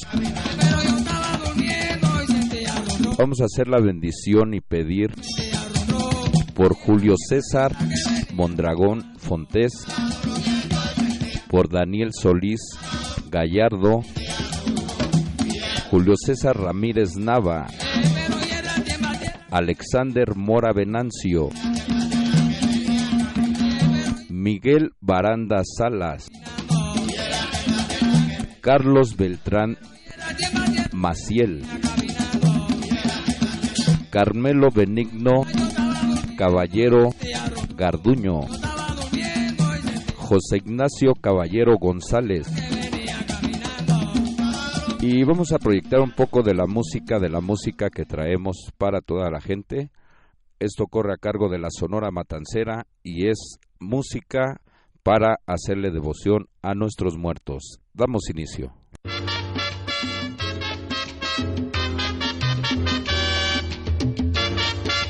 Buenas noches, bienvenidos sean hoy en Radio UNAM.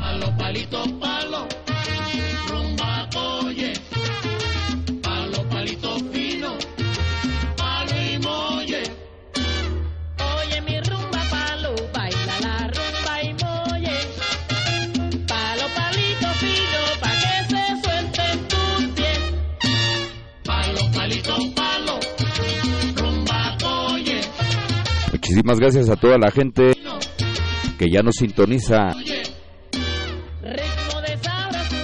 Hoy recordando a los estudiantes caídos en el 68. Venga la Sonora Matancera.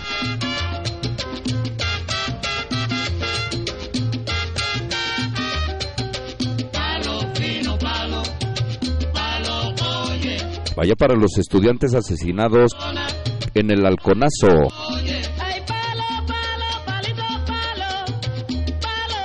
Los estudiantes de cine también asesinados.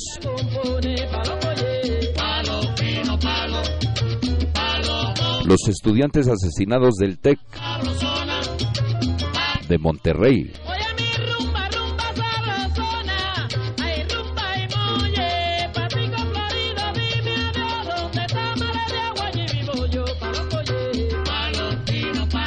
Esta noche la Sonora Matancera en Radio UNAM. Que llore la trompeta.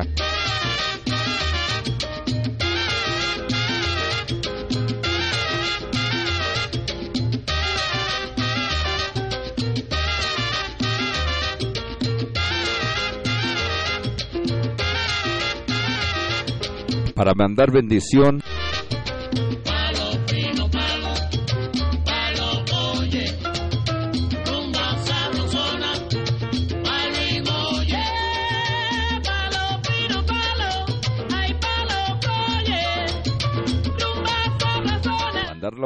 Bendición para Berta. Corona Taloya.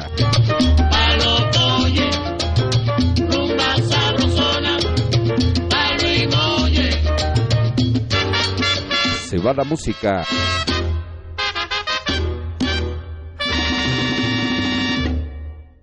Ok bueno pues hasta aquí el primer tema y vamos a seguir a seguir mandando bendiciones para nuestros estudiantes caídos en el 68 y para todos los estudiantes que han sido asesinados en estos últimos tiempos.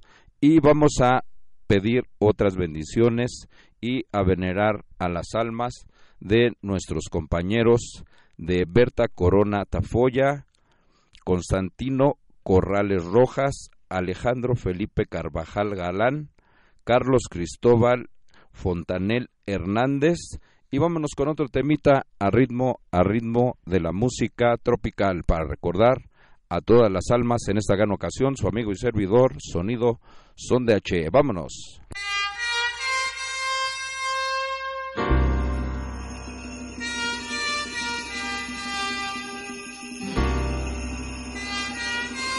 Recuerden que es en honor a los estudiantes caídos en el halconazo.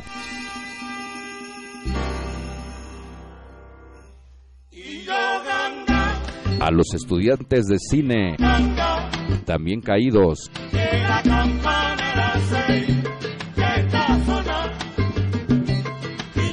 A todos los estudiantes del TEC de Monterrey.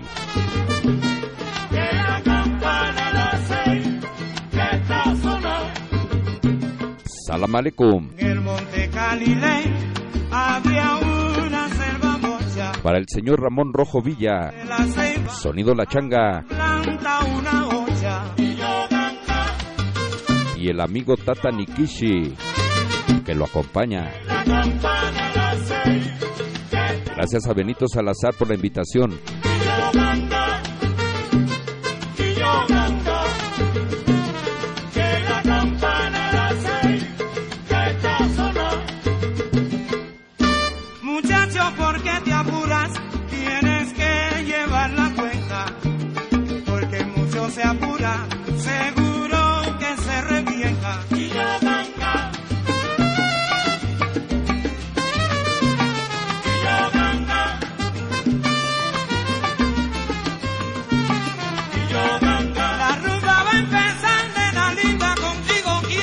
Recuerden que hoy estamos venerando a los estudiantes caídos en el gozar. A los estudiantes de cine en el TEC de Monterrey.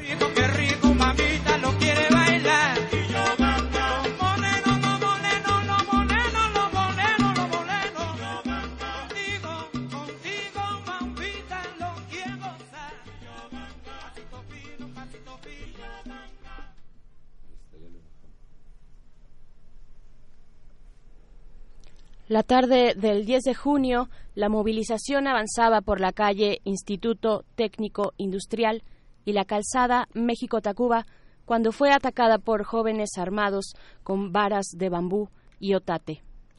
Eran los halcones, grupo paramilitar reclutado y entrenado por los gobiernos de México y Estados Unidos desde finales de los años 60. Habían bajado de camiones grises apostados en las inmediaciones de San Cosme y rodearon a la movilización mientras golpeaban salvajemente a todo estudiante que se, que se pusiera a su paso. Era el grupo, para, el grupo paramilitar. Descargó balas calibre 45 y carabina 30M2 sobre los manifestantes, quienes intentaron, inútilmente, refugiarse en las escuelas aledañas.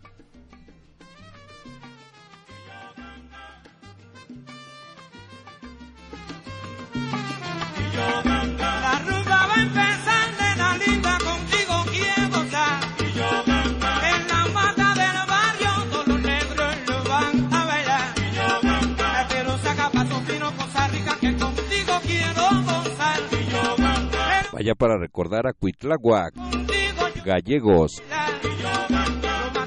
Bañuelos, para recordar a Luis Gómez Ortega.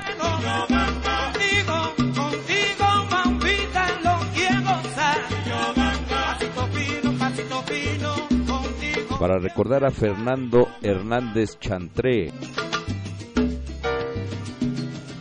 Los estudiantes caídos en el halconazo. Los estudiantes de cine. Los estudiantes del TEC de Monterrey.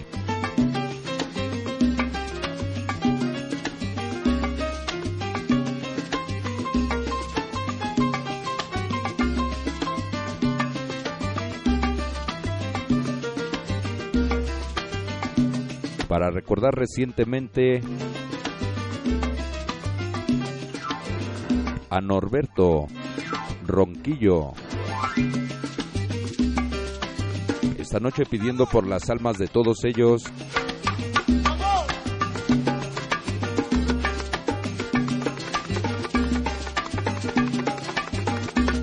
Y recordando a todos con todo el corazón.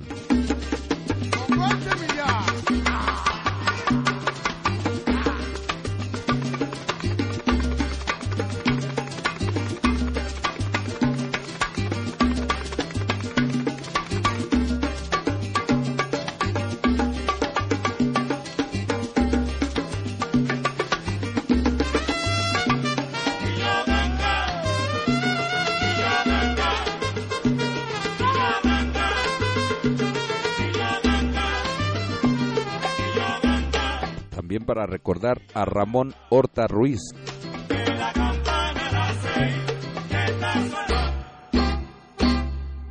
Hasta aquí nada más el temita sabroso hablando de los amigos caídos por el halconazo en el 68, todos los amigos estudiantes de cine del TEC de Monterrey y también vamos a mandar este programa especialmente para el amigo Norberto recientemente asesinado.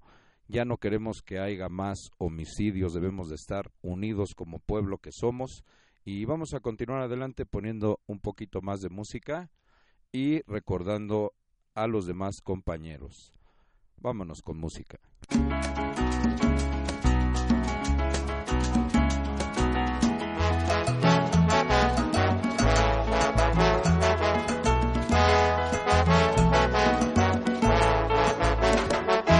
Para recordar a Ramón Horta Ruiz, Ya está bueno, caballero. Ahora también recordando a Cecilio de León Torres,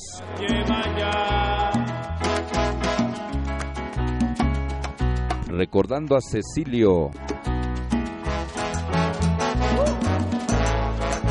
Para Manuel Telésforo López Caballo. También recordándolos. Bueno ya.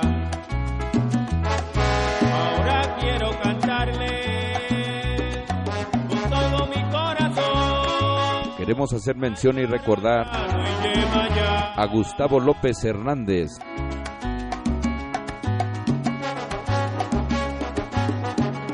Para recordar a la compañera Rosalina Marín Villanueva. Todos ellos. Asesinados en el halconazo, injustamente en el 68.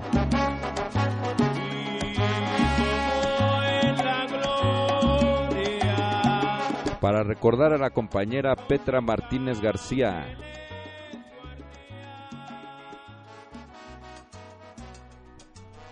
El 26 de septiembre, en México, mientras los estudiantes de la Escuela Normal Rural Raúl Isidro Burgos de Ayotzinapa ejercían su legítimo derecho a la protesta en el municipio de Iguala, Guerrero, fueron atacados por la policía local. El resultado de esas agresiones fue de seis personas asesinadas, 20 heridas y 43 estudiantes desaparecidos. El 6 de diciembre, el titular de la Procuraduría General de la República, Jesús Murillo Caram, confirmó que uno de los restos óseos encontrados en un basurero del municipio de Cocula, Guerrero, correspondían al estudiante Alexander Mora Venancio, uno de los 43 desaparecidos. Aunque las muestras analizadas confirman que son los restos de Alexander Mora Venancio, un grupo de peritos argentinos que colabora en la investigación e identificación de los restos aclaró que no estuvo presente en el momento en que buzos y peritos de la PGR recuperaron esos restos.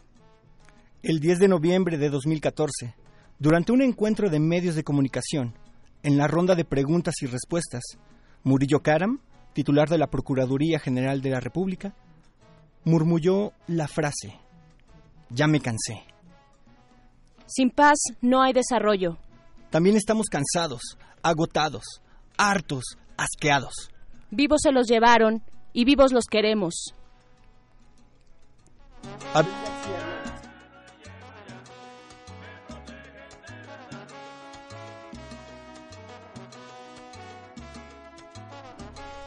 Abel García Hernández, Abelardo Vázquez Penitén, Adam Abraham de la Cruz, Antonio Santana Maestro, Benjamín Asensio Bautista, Bernardo Flores Alcaraz, Carlos Iván Ramírez Villarreal, Carlos Lorenzo Hernández Muñoz, César Manuel González Hernández, Cristian Alfonso Rodríguez Telumbre, Cristian Tomás Colón Garnica, Cuberto Ortiz Ramos, Gon- Dorian Gonzalo Parral, Emiliano Allen Gaspar de la Cruz, Everardo Rod- Rodríguez Bello, Felipe Arnulfo Rosas, Giovanni Galíndez Guerrero, Israel Caballero Sánchez, Israel Jacinto Lugardo, Jesús Giovanni Rodríguez Telampa, Jonás Trujillo González, Jorge Álvarez Nava, Jorge Aníbal Cruz Mendoza, Jorge Antonio Tizapa Leguideño, Jorge Luis González Parral, José Ángel Campos Cantor, José Ángel Navarrete González, José Eduardo Bartolo Letampa, José Luis Luna Torres, Julio César López Palotzin, Leonel Castro Abarca, Luis Ángel Abarca Carrillo, Luis Ángel Francisco Arzola, Magdaleno Rubén Lauro Villegas, Marcial Pablo, Pablo Baranda, Marco Antonio Gómez Molina, Martín Getsemaní Sánchez García, Mauricio Ortega Valerio, Miguel Ángel Hernández Martínez, Miguel Ángel, Miguel Ángel Mendoza Zacarías, Saúl Bruno García.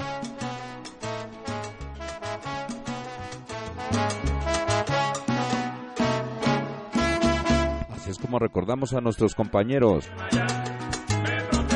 caídos en el halconazo.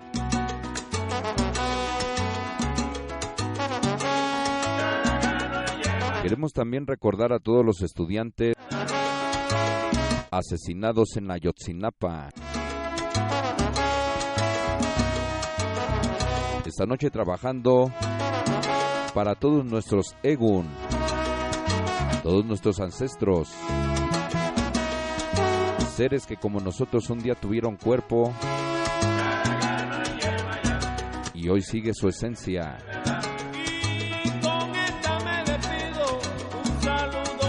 Queremos recordar a Gustavo López Hernández, a Petra Martínez García, Agustina Matus de Campos.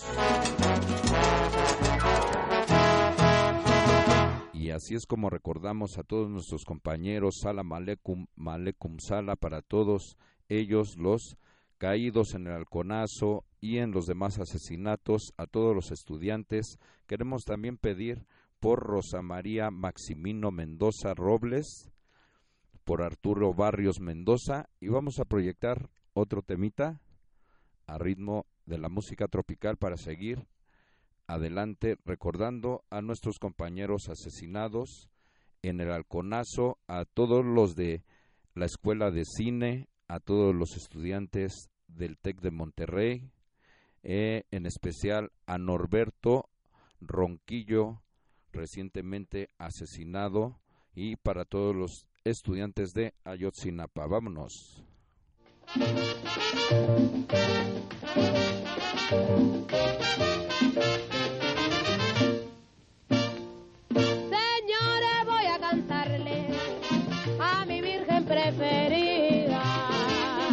Para recordar a Mendoza Robles, Para saludar a Rosa María. Señores, voy a cantarle Para recordar a Arturo Barrios Mendoza. cuajé para saludar a Oya como dueña de mi ley y mi guía espiritual. Yo voy a cantar. También recordando a Reinaldo Monsalvo Soto, como siempre pidiendo bendiciones. Voy a cantarle a usted para que me ayude. Para Manuel Nájera Oviedo,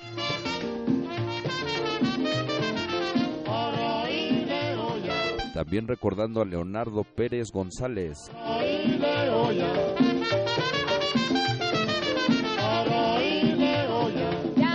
recordando a Melitón Pérez, Para oírle olla, Vitel,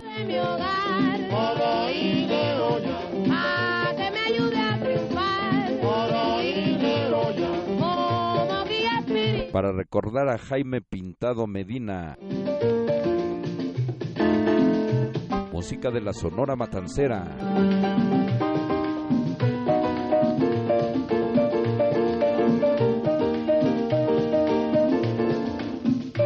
Perdón de la Gloria.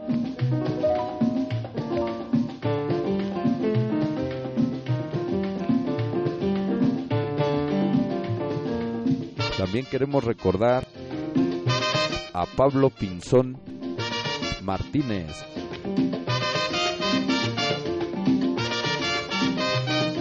Recordando a Jorge Ramírez Gómez, todos los compañeros caídos en el halconazo en el 68. oírle olla, para que me ayude a triunfar. Para oírle olla, Recordando a Guillermo Rivera Torres.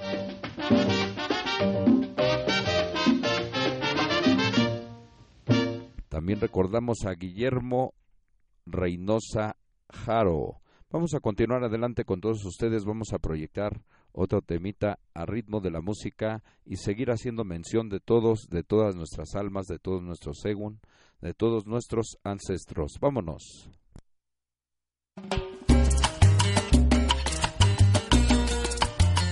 Aquí sabor.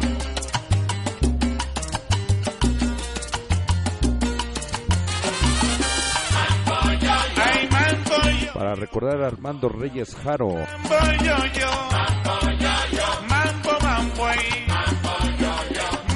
recordando a Gilberto Reynosa Jaro,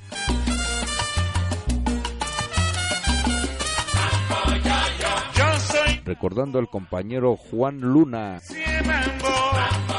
Juan Rojas Luna,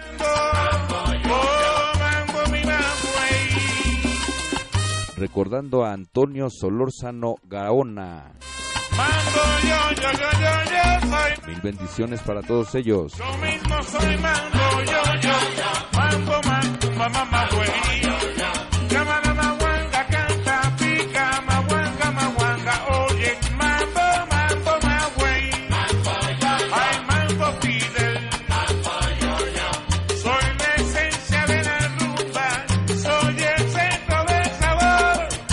Pidiéndoles con toda la fe del mundo a nuestros santos,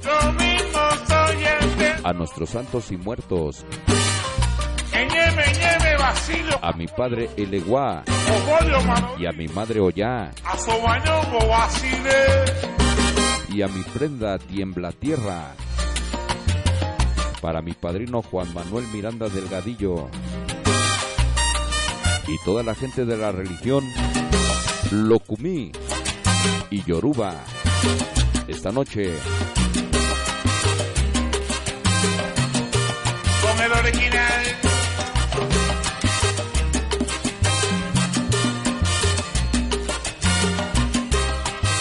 recordando a los caídos del halconazo el 10 de junio de 1971 a los compañeros estudiantes que lucharon en Tlatelolco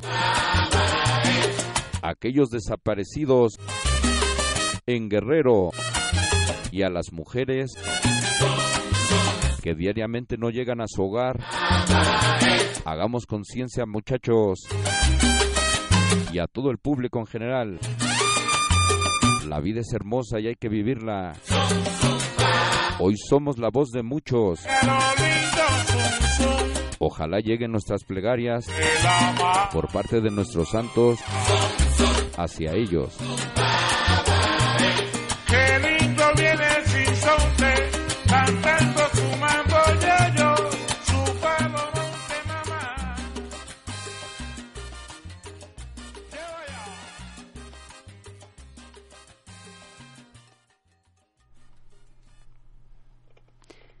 En el primer cuatrimestre del año en México se han registrado 294 feminicidios, una cifra que representa el 33% del total de los homicidios dolosos cometidos contra las mujeres en 2018. El año pasado se tuvo registro de 894. Así, México ha ocupado este 2019 el primer lugar de comisión de este delito en una relación de 24 naciones, mientras que hasta el año 2017 se, se situaba en segunda posición, por debajo de Brasil.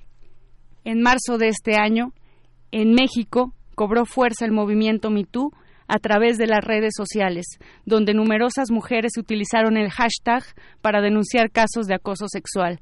MeToo sin MX.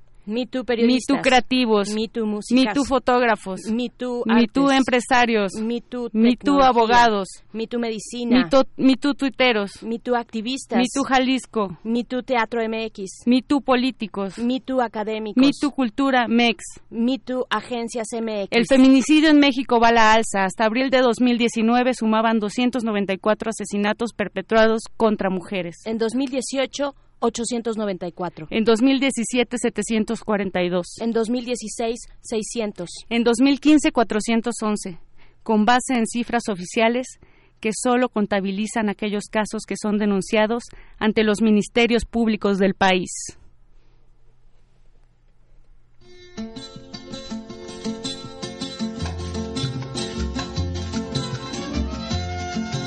Queremos seguir haciendo mención y recordar a los compañeros caídos, todos ellos estudiantes inocentes.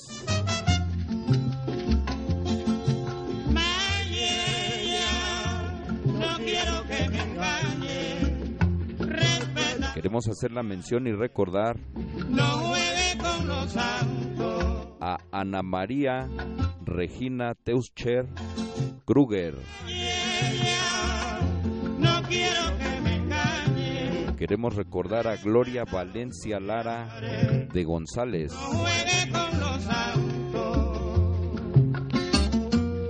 Para recordar a Javier Francisco Arredondo Verdugo.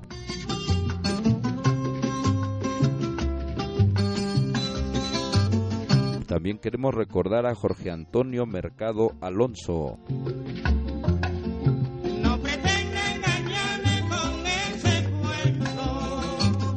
Recuerden que este programa es para recordar a todos los caídos en el halconazo de 10 de junio de 1971.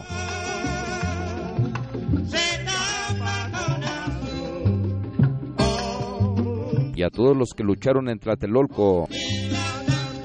Hoy desde esta cabina, bendiciones. Los seguimos recordando. Sigue su esencia entre nosotros y seguirá.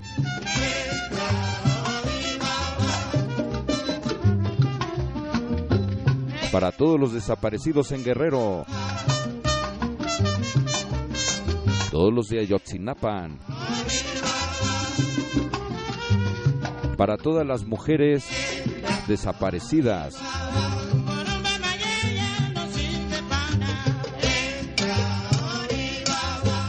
Todos los que ya no llegaron a su hogar. Para todos ellos en especial.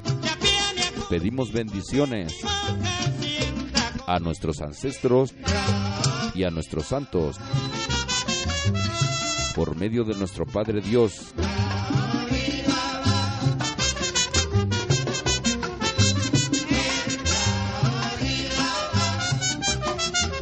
Para recordar a Jorge Antonio Mercado Alonso.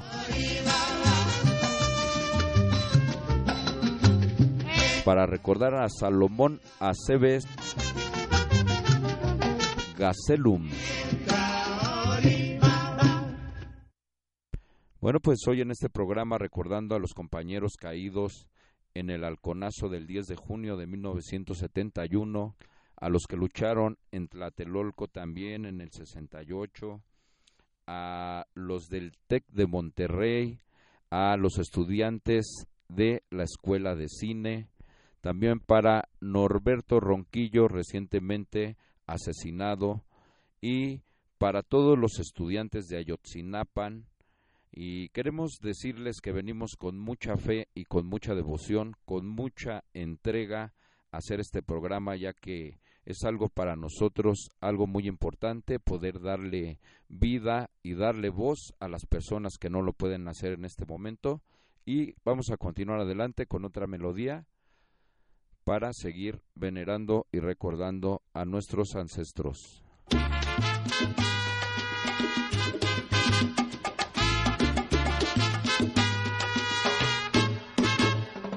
Chango, óyeme Chango, para ti dedico esta canción, Esto es para recordar la canto con todo lo bueno, para a Jesús Daniel Díaz, llamarte pa' que me cuides contra domba. También queremos recordar a Marcos Ábalos, para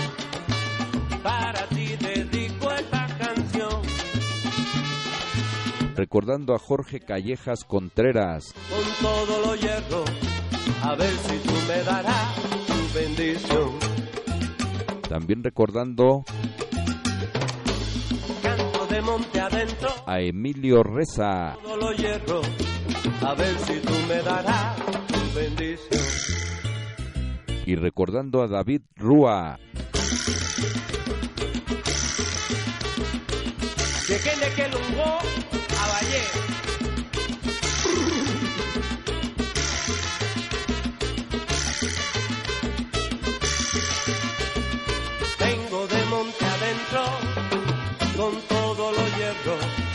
A ver si tú me darás tu bendición.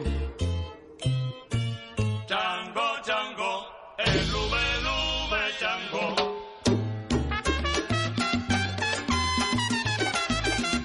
Hoy el programa en honor a todos los estudiantes caídos en el Halconazo. El 10 de octubre,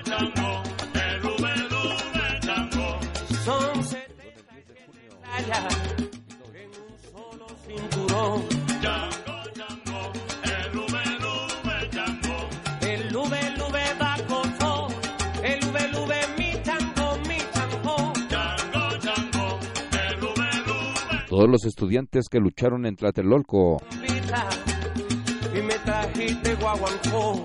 Chango, chango, chango, chango, chango. Allí. En ese pianito, para todos los ancestros,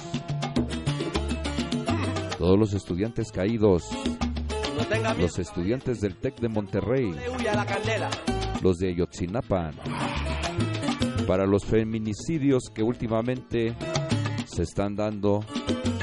Hay que frenar esto, jóvenes. Hagamos conciencia. Recuerda que puede ser tu familiar, tu madre, tu hermana.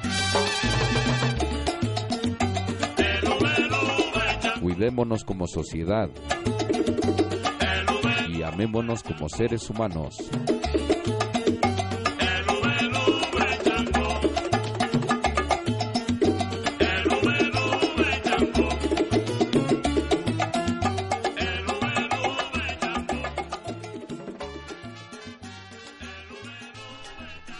Norberto Ronquillo Hernández fue secuestrado el pasado 4 de junio después de salir de clases. Fue estudiante. Fue hijo. Fue joven. 4 de junio 2019. Si no hay paz, no hay desarrollo. Un país sin jóvenes es un país sin futuro.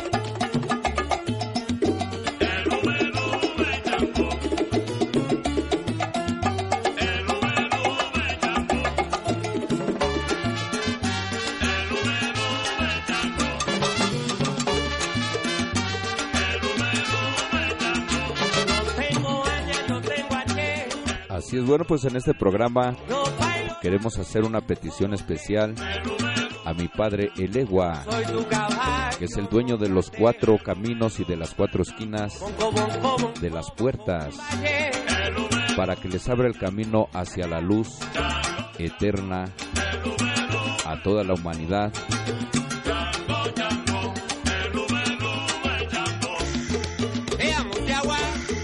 Día de hoy yo te refresco a ti para que tú me abras la puerta. Con el permiso de mis padres, yo toco la campana para que tú me abras el camino, contando también con la presencia de mi ángel guardián, padrino, madrina y todos los representantes del tablero Yaruba. Salud para mí y para todos mis hijos, rey de las cuatro esquinas, mayor del camino, para poder caminar con salud, que no haya enfermo, que no haya pérdida, que no haya muerte, que no haya revolución. En nombre de todos los Elegua te doy las gracias, Padre mío, Elegua. En esta gran ocasión, eh, recordando a todos los caídos en el halconazo del 10 de junio de 1971 y a todos los compañeros que lucharon en el 68.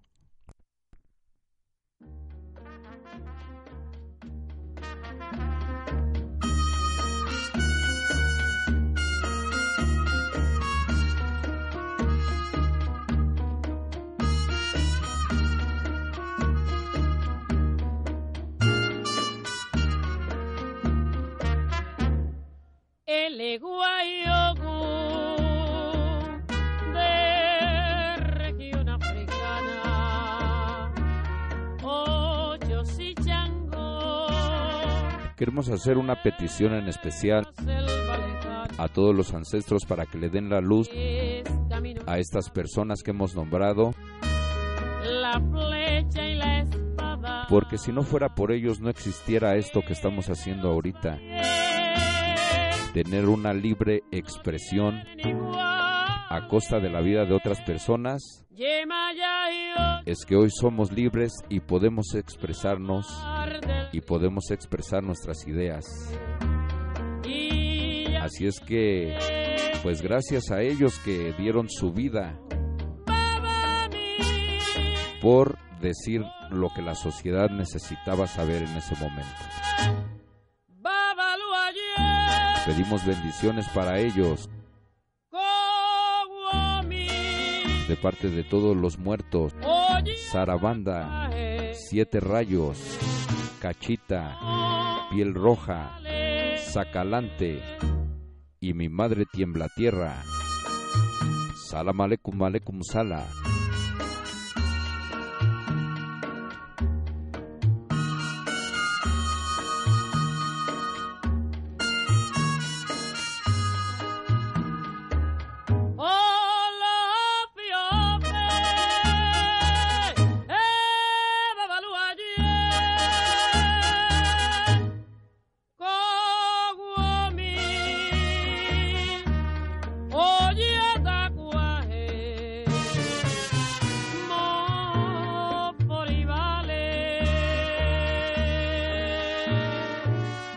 Esta noche recordando el halconazo.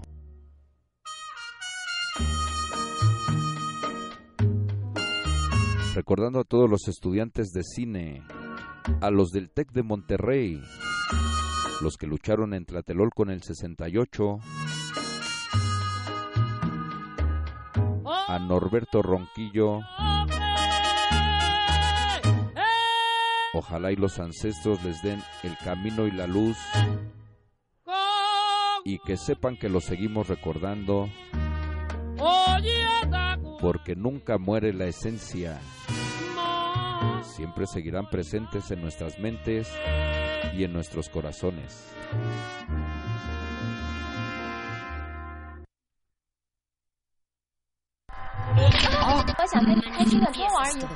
Manifiesto.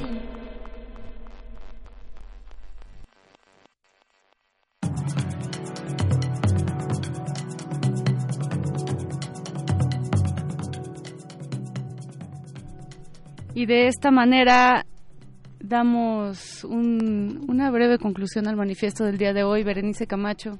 Hola, hola, ¿qué tal, Mónica Sorrosa? Pues así es, estamos llegando al final de este homenaje sonoro, sonidero a los estudiantes desaparecidos, asesinados por el Estado, como un grito también que exige justicia y un alto a los feminicidios que siguen, se siguen incrementando, ya se cuentan 10 feminicidios cada día en México.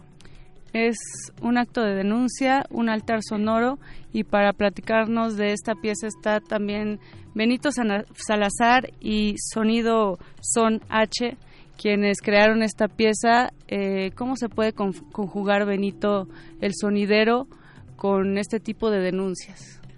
Pues vengo trabajando ya hace tiempo con sonideros y protesta social, muy en específico en el Centro Cultural de España a finales de del 2017. Hice una pieza que se llamaba Loma del Viento, fue con ocho mujeres sonideras, e igual que aquí, en vez de mandar saludos, saludos como comúnmente se le mandan los, a los asistentes en un baile, citamos a mujeres asesinadas, eh, hubo un evento en donde eh, solamente se convocó clubes de bailes eh, con integrantes mujeres. Eh, fue un evento muy, yo lo diría que con muchos afectos, ¿no? con, con muchos sentimientos de por medio. En esta ocasión hoy me hizo el honor eh, Larry de, de participar en esta pieza que se llama Alumni Occidentum. Este Larry es un sonidero como como pocos que realmente sigue la fe santera muy de muy de manera muy honrada por eso yo lo, invito a las piezas. Eh, la, la fe sonidera yo creo que es como quizás como muchos estudiantes estigmatizada relegada. Eh, comúnmente se le piensa se le piensa la fe y ahorita Larry nos podrá decir se piensa que de la fe son satánicos que en realidad se dedican a sacar dinero, que son asesinos, que se, que se relacionan con delincuentes, eh, todas estas, eh, estas eh, estigmatizaciones que se le hace a la gente que practica la fe, que es como cualquier otra fe, como la católica, como ser evangelista, y en este caso pues que nos pudiera contar un poco Larry sobre Claro. qué es ser santero. Así es, buenas noches, pues mi nombre es Jorge Luis Paso Cervantes, soy Sonido Son de H y tengo el honor de venir a explicarles lo que de mi punto de vista para mí es un santero cuando yo decido volverme a la religión porque yo ya era mayor de edad cuando decidí hacerme santero eh, cuando nace mi santo corono hijo de Eleguá entonces me sale que no debo de lucrar con la religión, que yo pienso que es lo que todos debemos de hacer, no lucrar, porque la gente que va a buscar, ya sea un santero o un curandero, pues yo pienso que va porque está en mala situación, tanto económica como emocional. Entonces es lo que debemos de hacer nosotros como personas que tenemos un tipo de don para ayudar a la gente a salir pues de algún percance, de una enfermedad, de alguna situación de, de cárcel, de alguna situación de pues se puede decir algo malo que le pudiera pasar, para eso son los santos, para prevenir.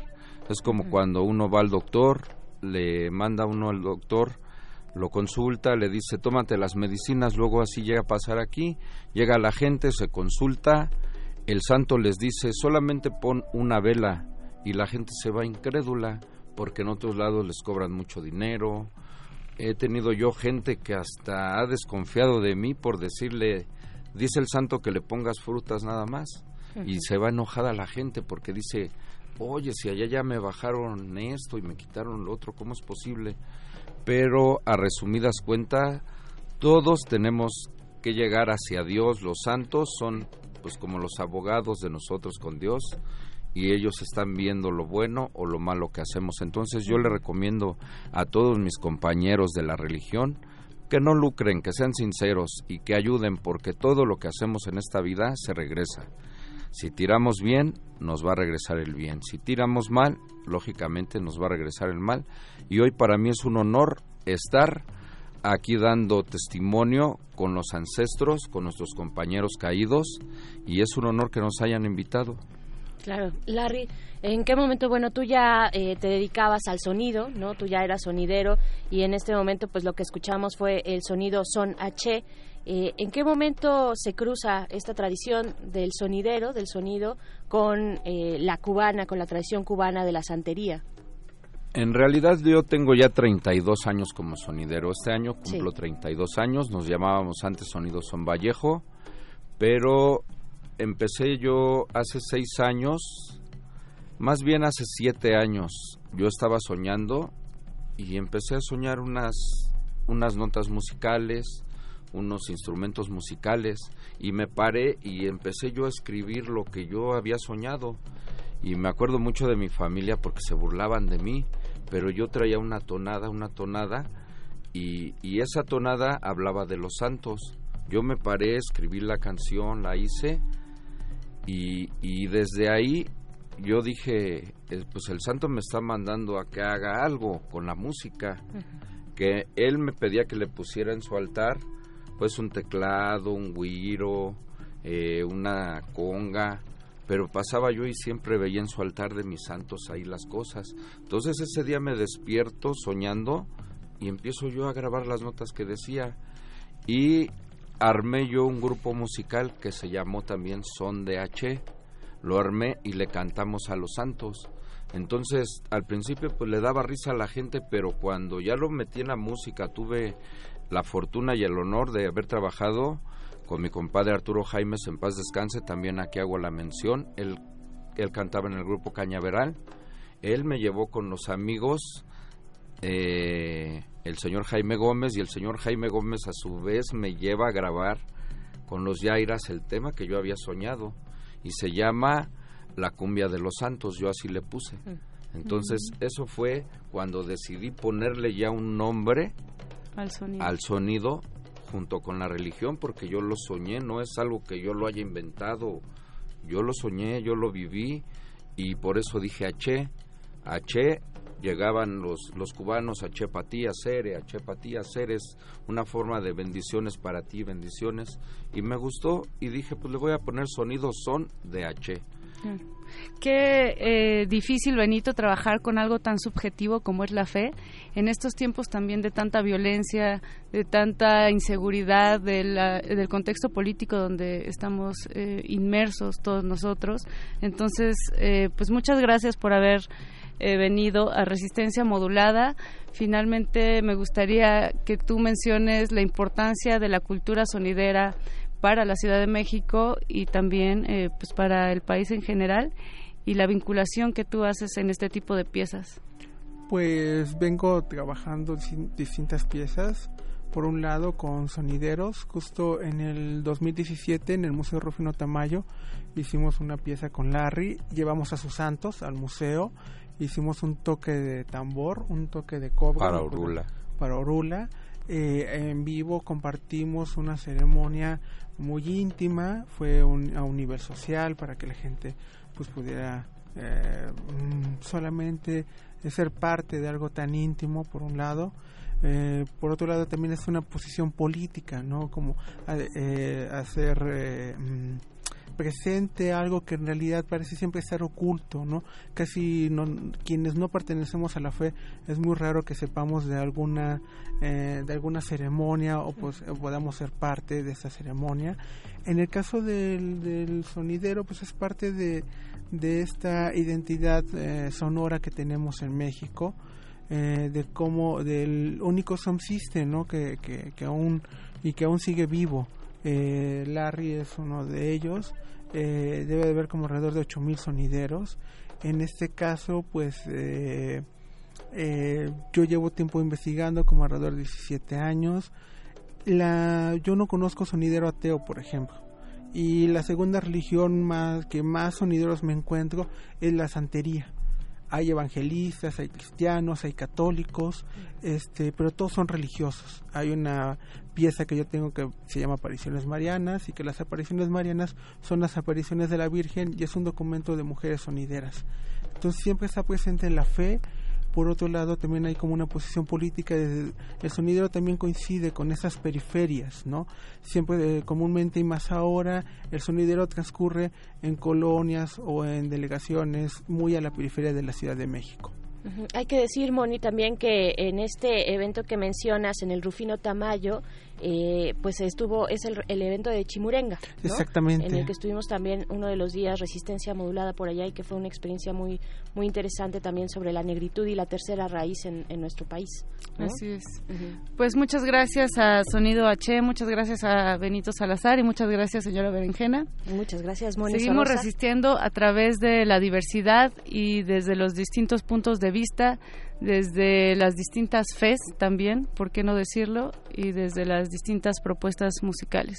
Claro. Muchas gracias a don Agustín Mulia en la operación de este programa y a Oscar Sánchez, nuestro productor El Voice, también a Jorge, eh, hijo de Sonido H, que estuvo también en la operación de, de la música y haciendo DJing. Esto es Manifiesto, mi nombre es Mónica Sorrosa, quédense hasta las 11 de la noche con resistencia modulada.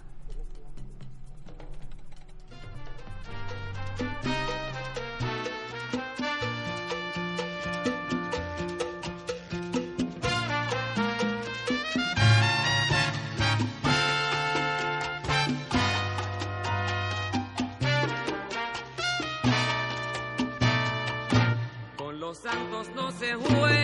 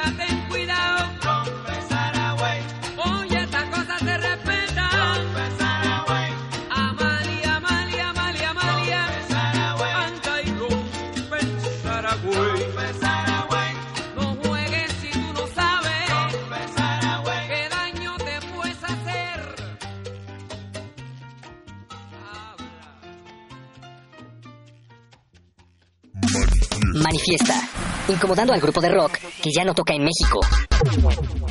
En la colectividad, la distancia entre los cuerpos es ilusoria. Pero en esa distancia está nuestro manifiesto.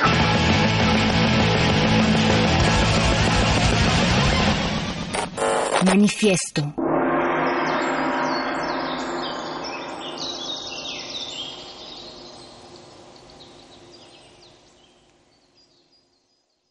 Resistencia modulada.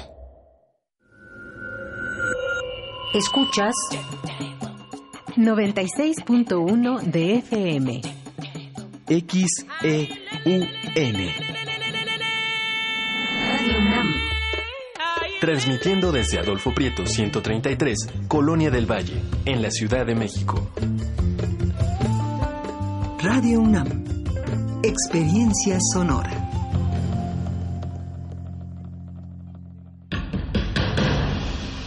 Como dijo el sabio Playlist Zoo, el viaje de las mil canciones empieza siempre con la primera reproducción.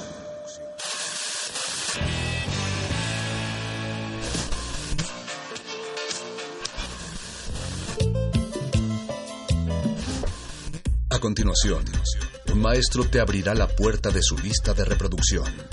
El resto va por tu cuenta. Listo.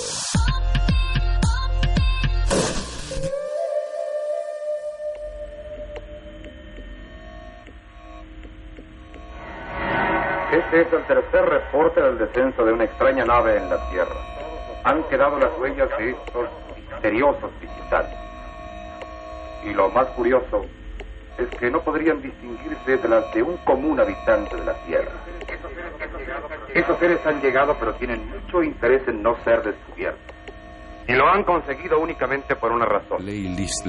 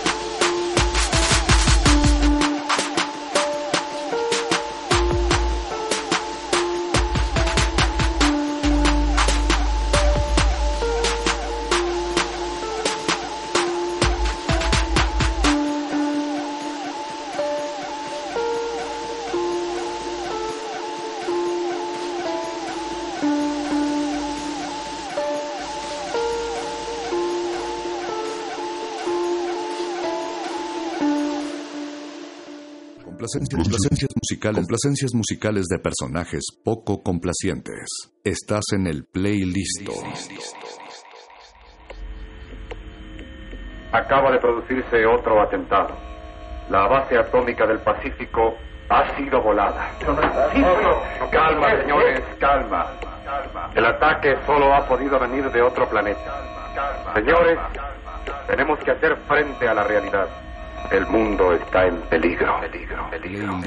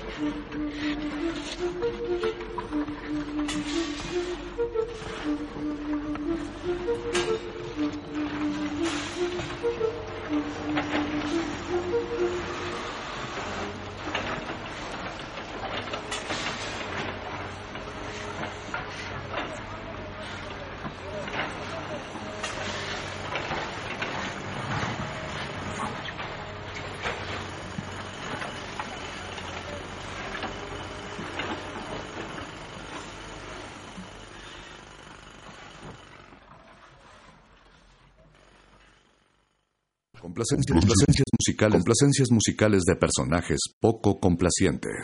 Estás en el playlist. Yo descifré las claves de las señales del planeta de la noche eterna en la galaxia de Romaña. Yo fui el primero en conseguir una comunicación interplanetaria. ¿Y todo para qué? Para que me juzgaran loco, en el play, playlist.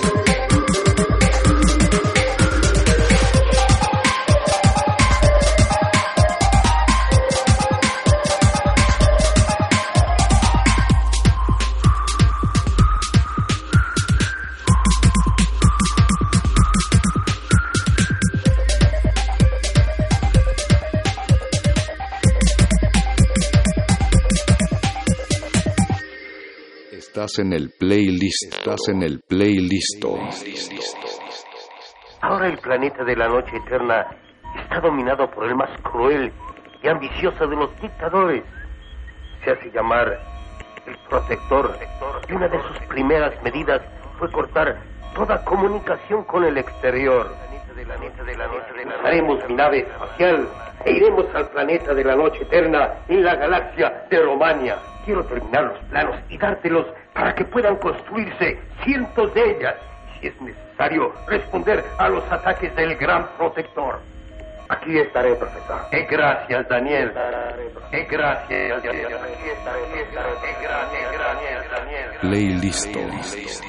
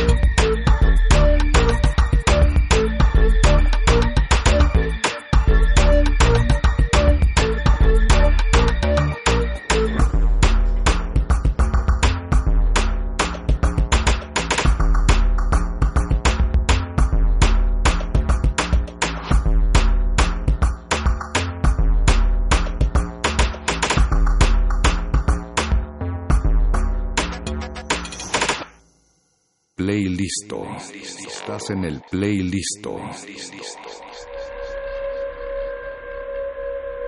No niego que envidio a los que van en esa nave, pero tampoco niego que es un peligro ir hacia lo desconocido. Dos medidores registran una enorme pérdida de energía, ¿Qué significa eso? Que no podremos frenar nuestra caída y nos estrellaremos en la superficie del planeta. Planeta,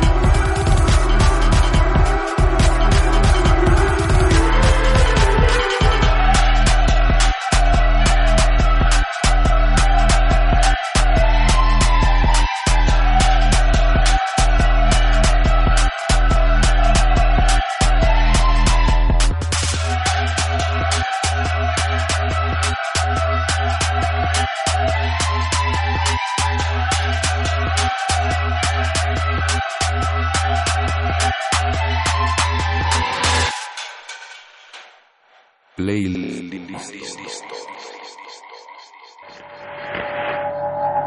Vuelo cumplido. Hemos llegado sin novedad.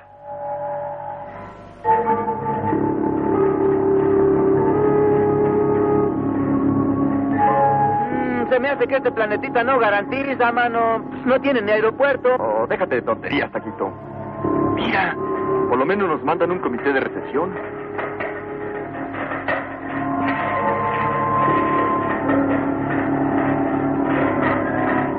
Bienvenidos a nuestro planeta.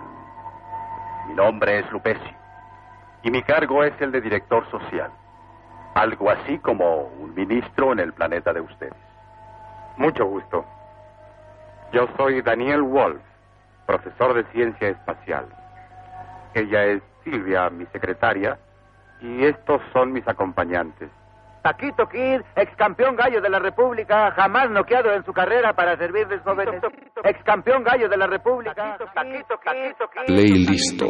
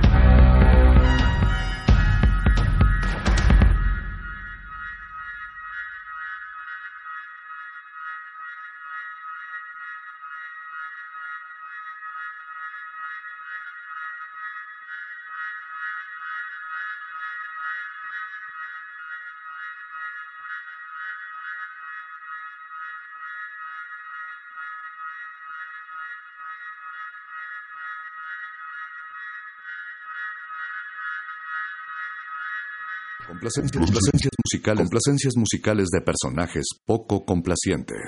Estás en el playlist. Sabes que voy a atacar tu planeta. Sí, señor, pero no entiendo el motivo. Eso es muy simple. Mi planeta es un mundo viejo. No amenaza una explosión volcánica que acabará con él. Quiero trasladar mi imperio a la Tierra. No entiendo. No entiendo el motivo. Nadie podrá detenerme. Soy invencible. Sabes que va a atacar tu, planeta, planeta, planeta, planeta, planeta.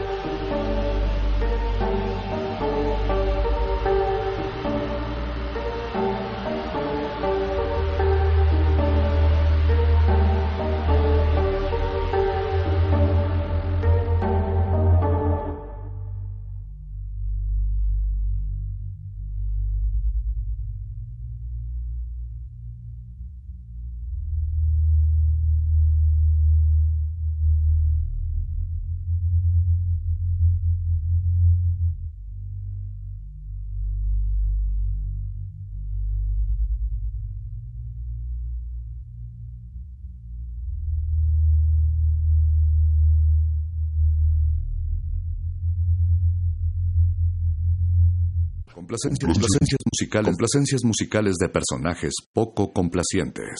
Estás en el playlist.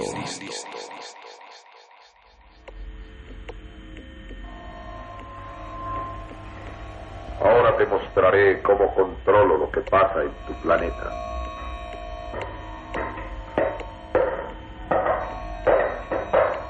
Este Este es el transmisor general.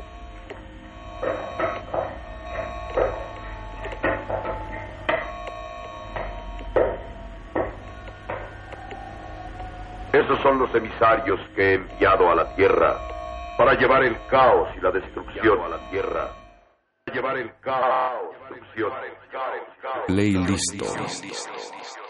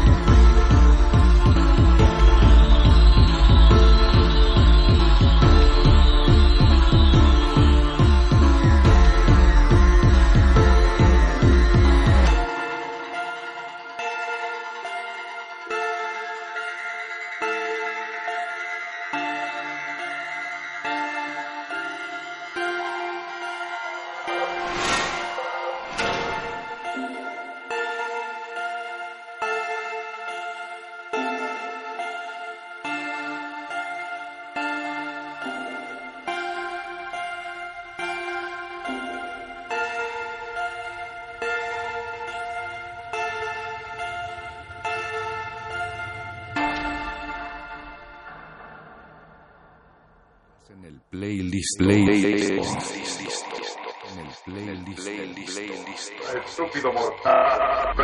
Reacciona, estúpido mortal. Y en el planeta de la noche eterna no existen falsa sensiblería, la sensibilidad. Playlist.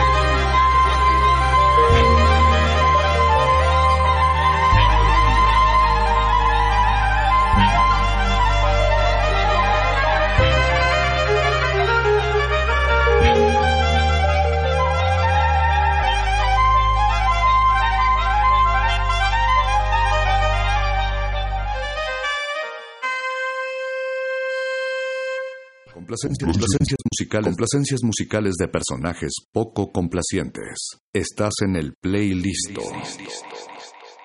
Oigan, pensando. Chino peludo. Oigan, estaba yo pensando. Si ese chino peludo va a apoderarse de todas partes, entonces ¿a dónde vamos a ir a ver nosotros? No tenga cuidado. Ese no será problema para usted. Ah, bueno, Sardina ya está mejor. Me quita usted un peso de encima. Digo que no será problema porque después del descanso todos estaremos muertos. Ya me volvió el peso. No podremos quedarnos aquí mucho tiempo. Podremos aquí mucho tiempo. Quedarnos aquí mucho tiempo. No tardarían en encontrarnos. Por mí nos podemos quedar toda la vida. Está tan a gusto a su lado. Estás en el playlist.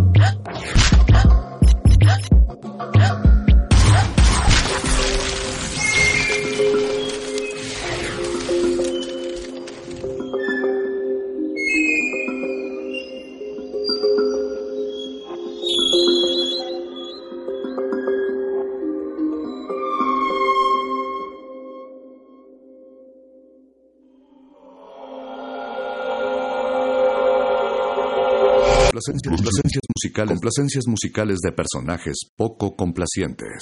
Estás en el playlist.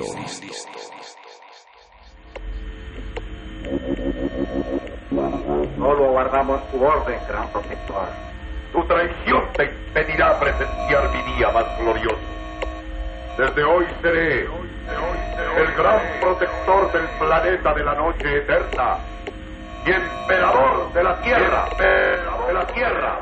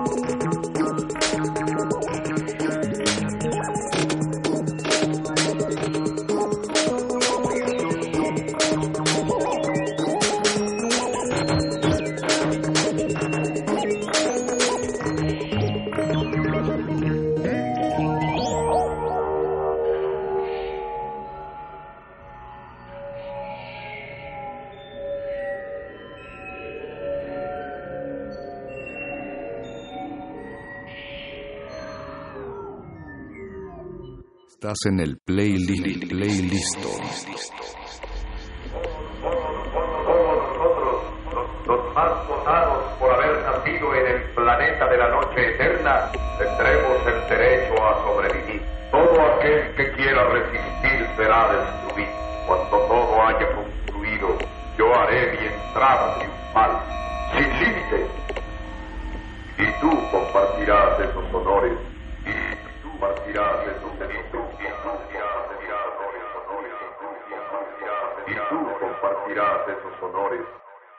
Playlisto.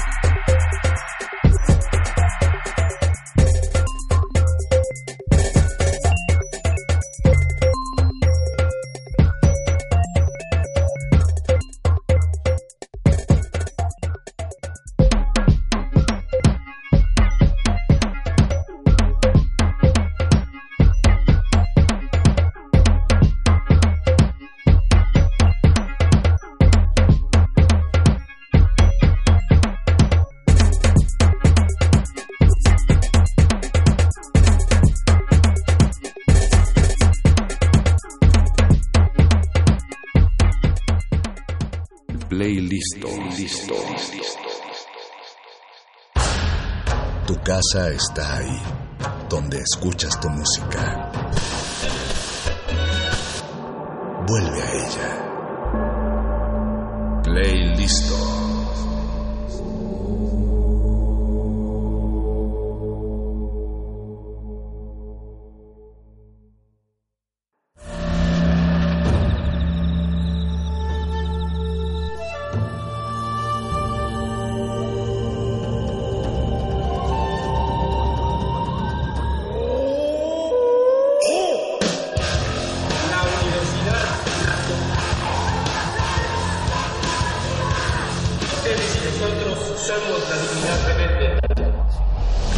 Modulada es una coproducción de Radio UNAM y El Universo.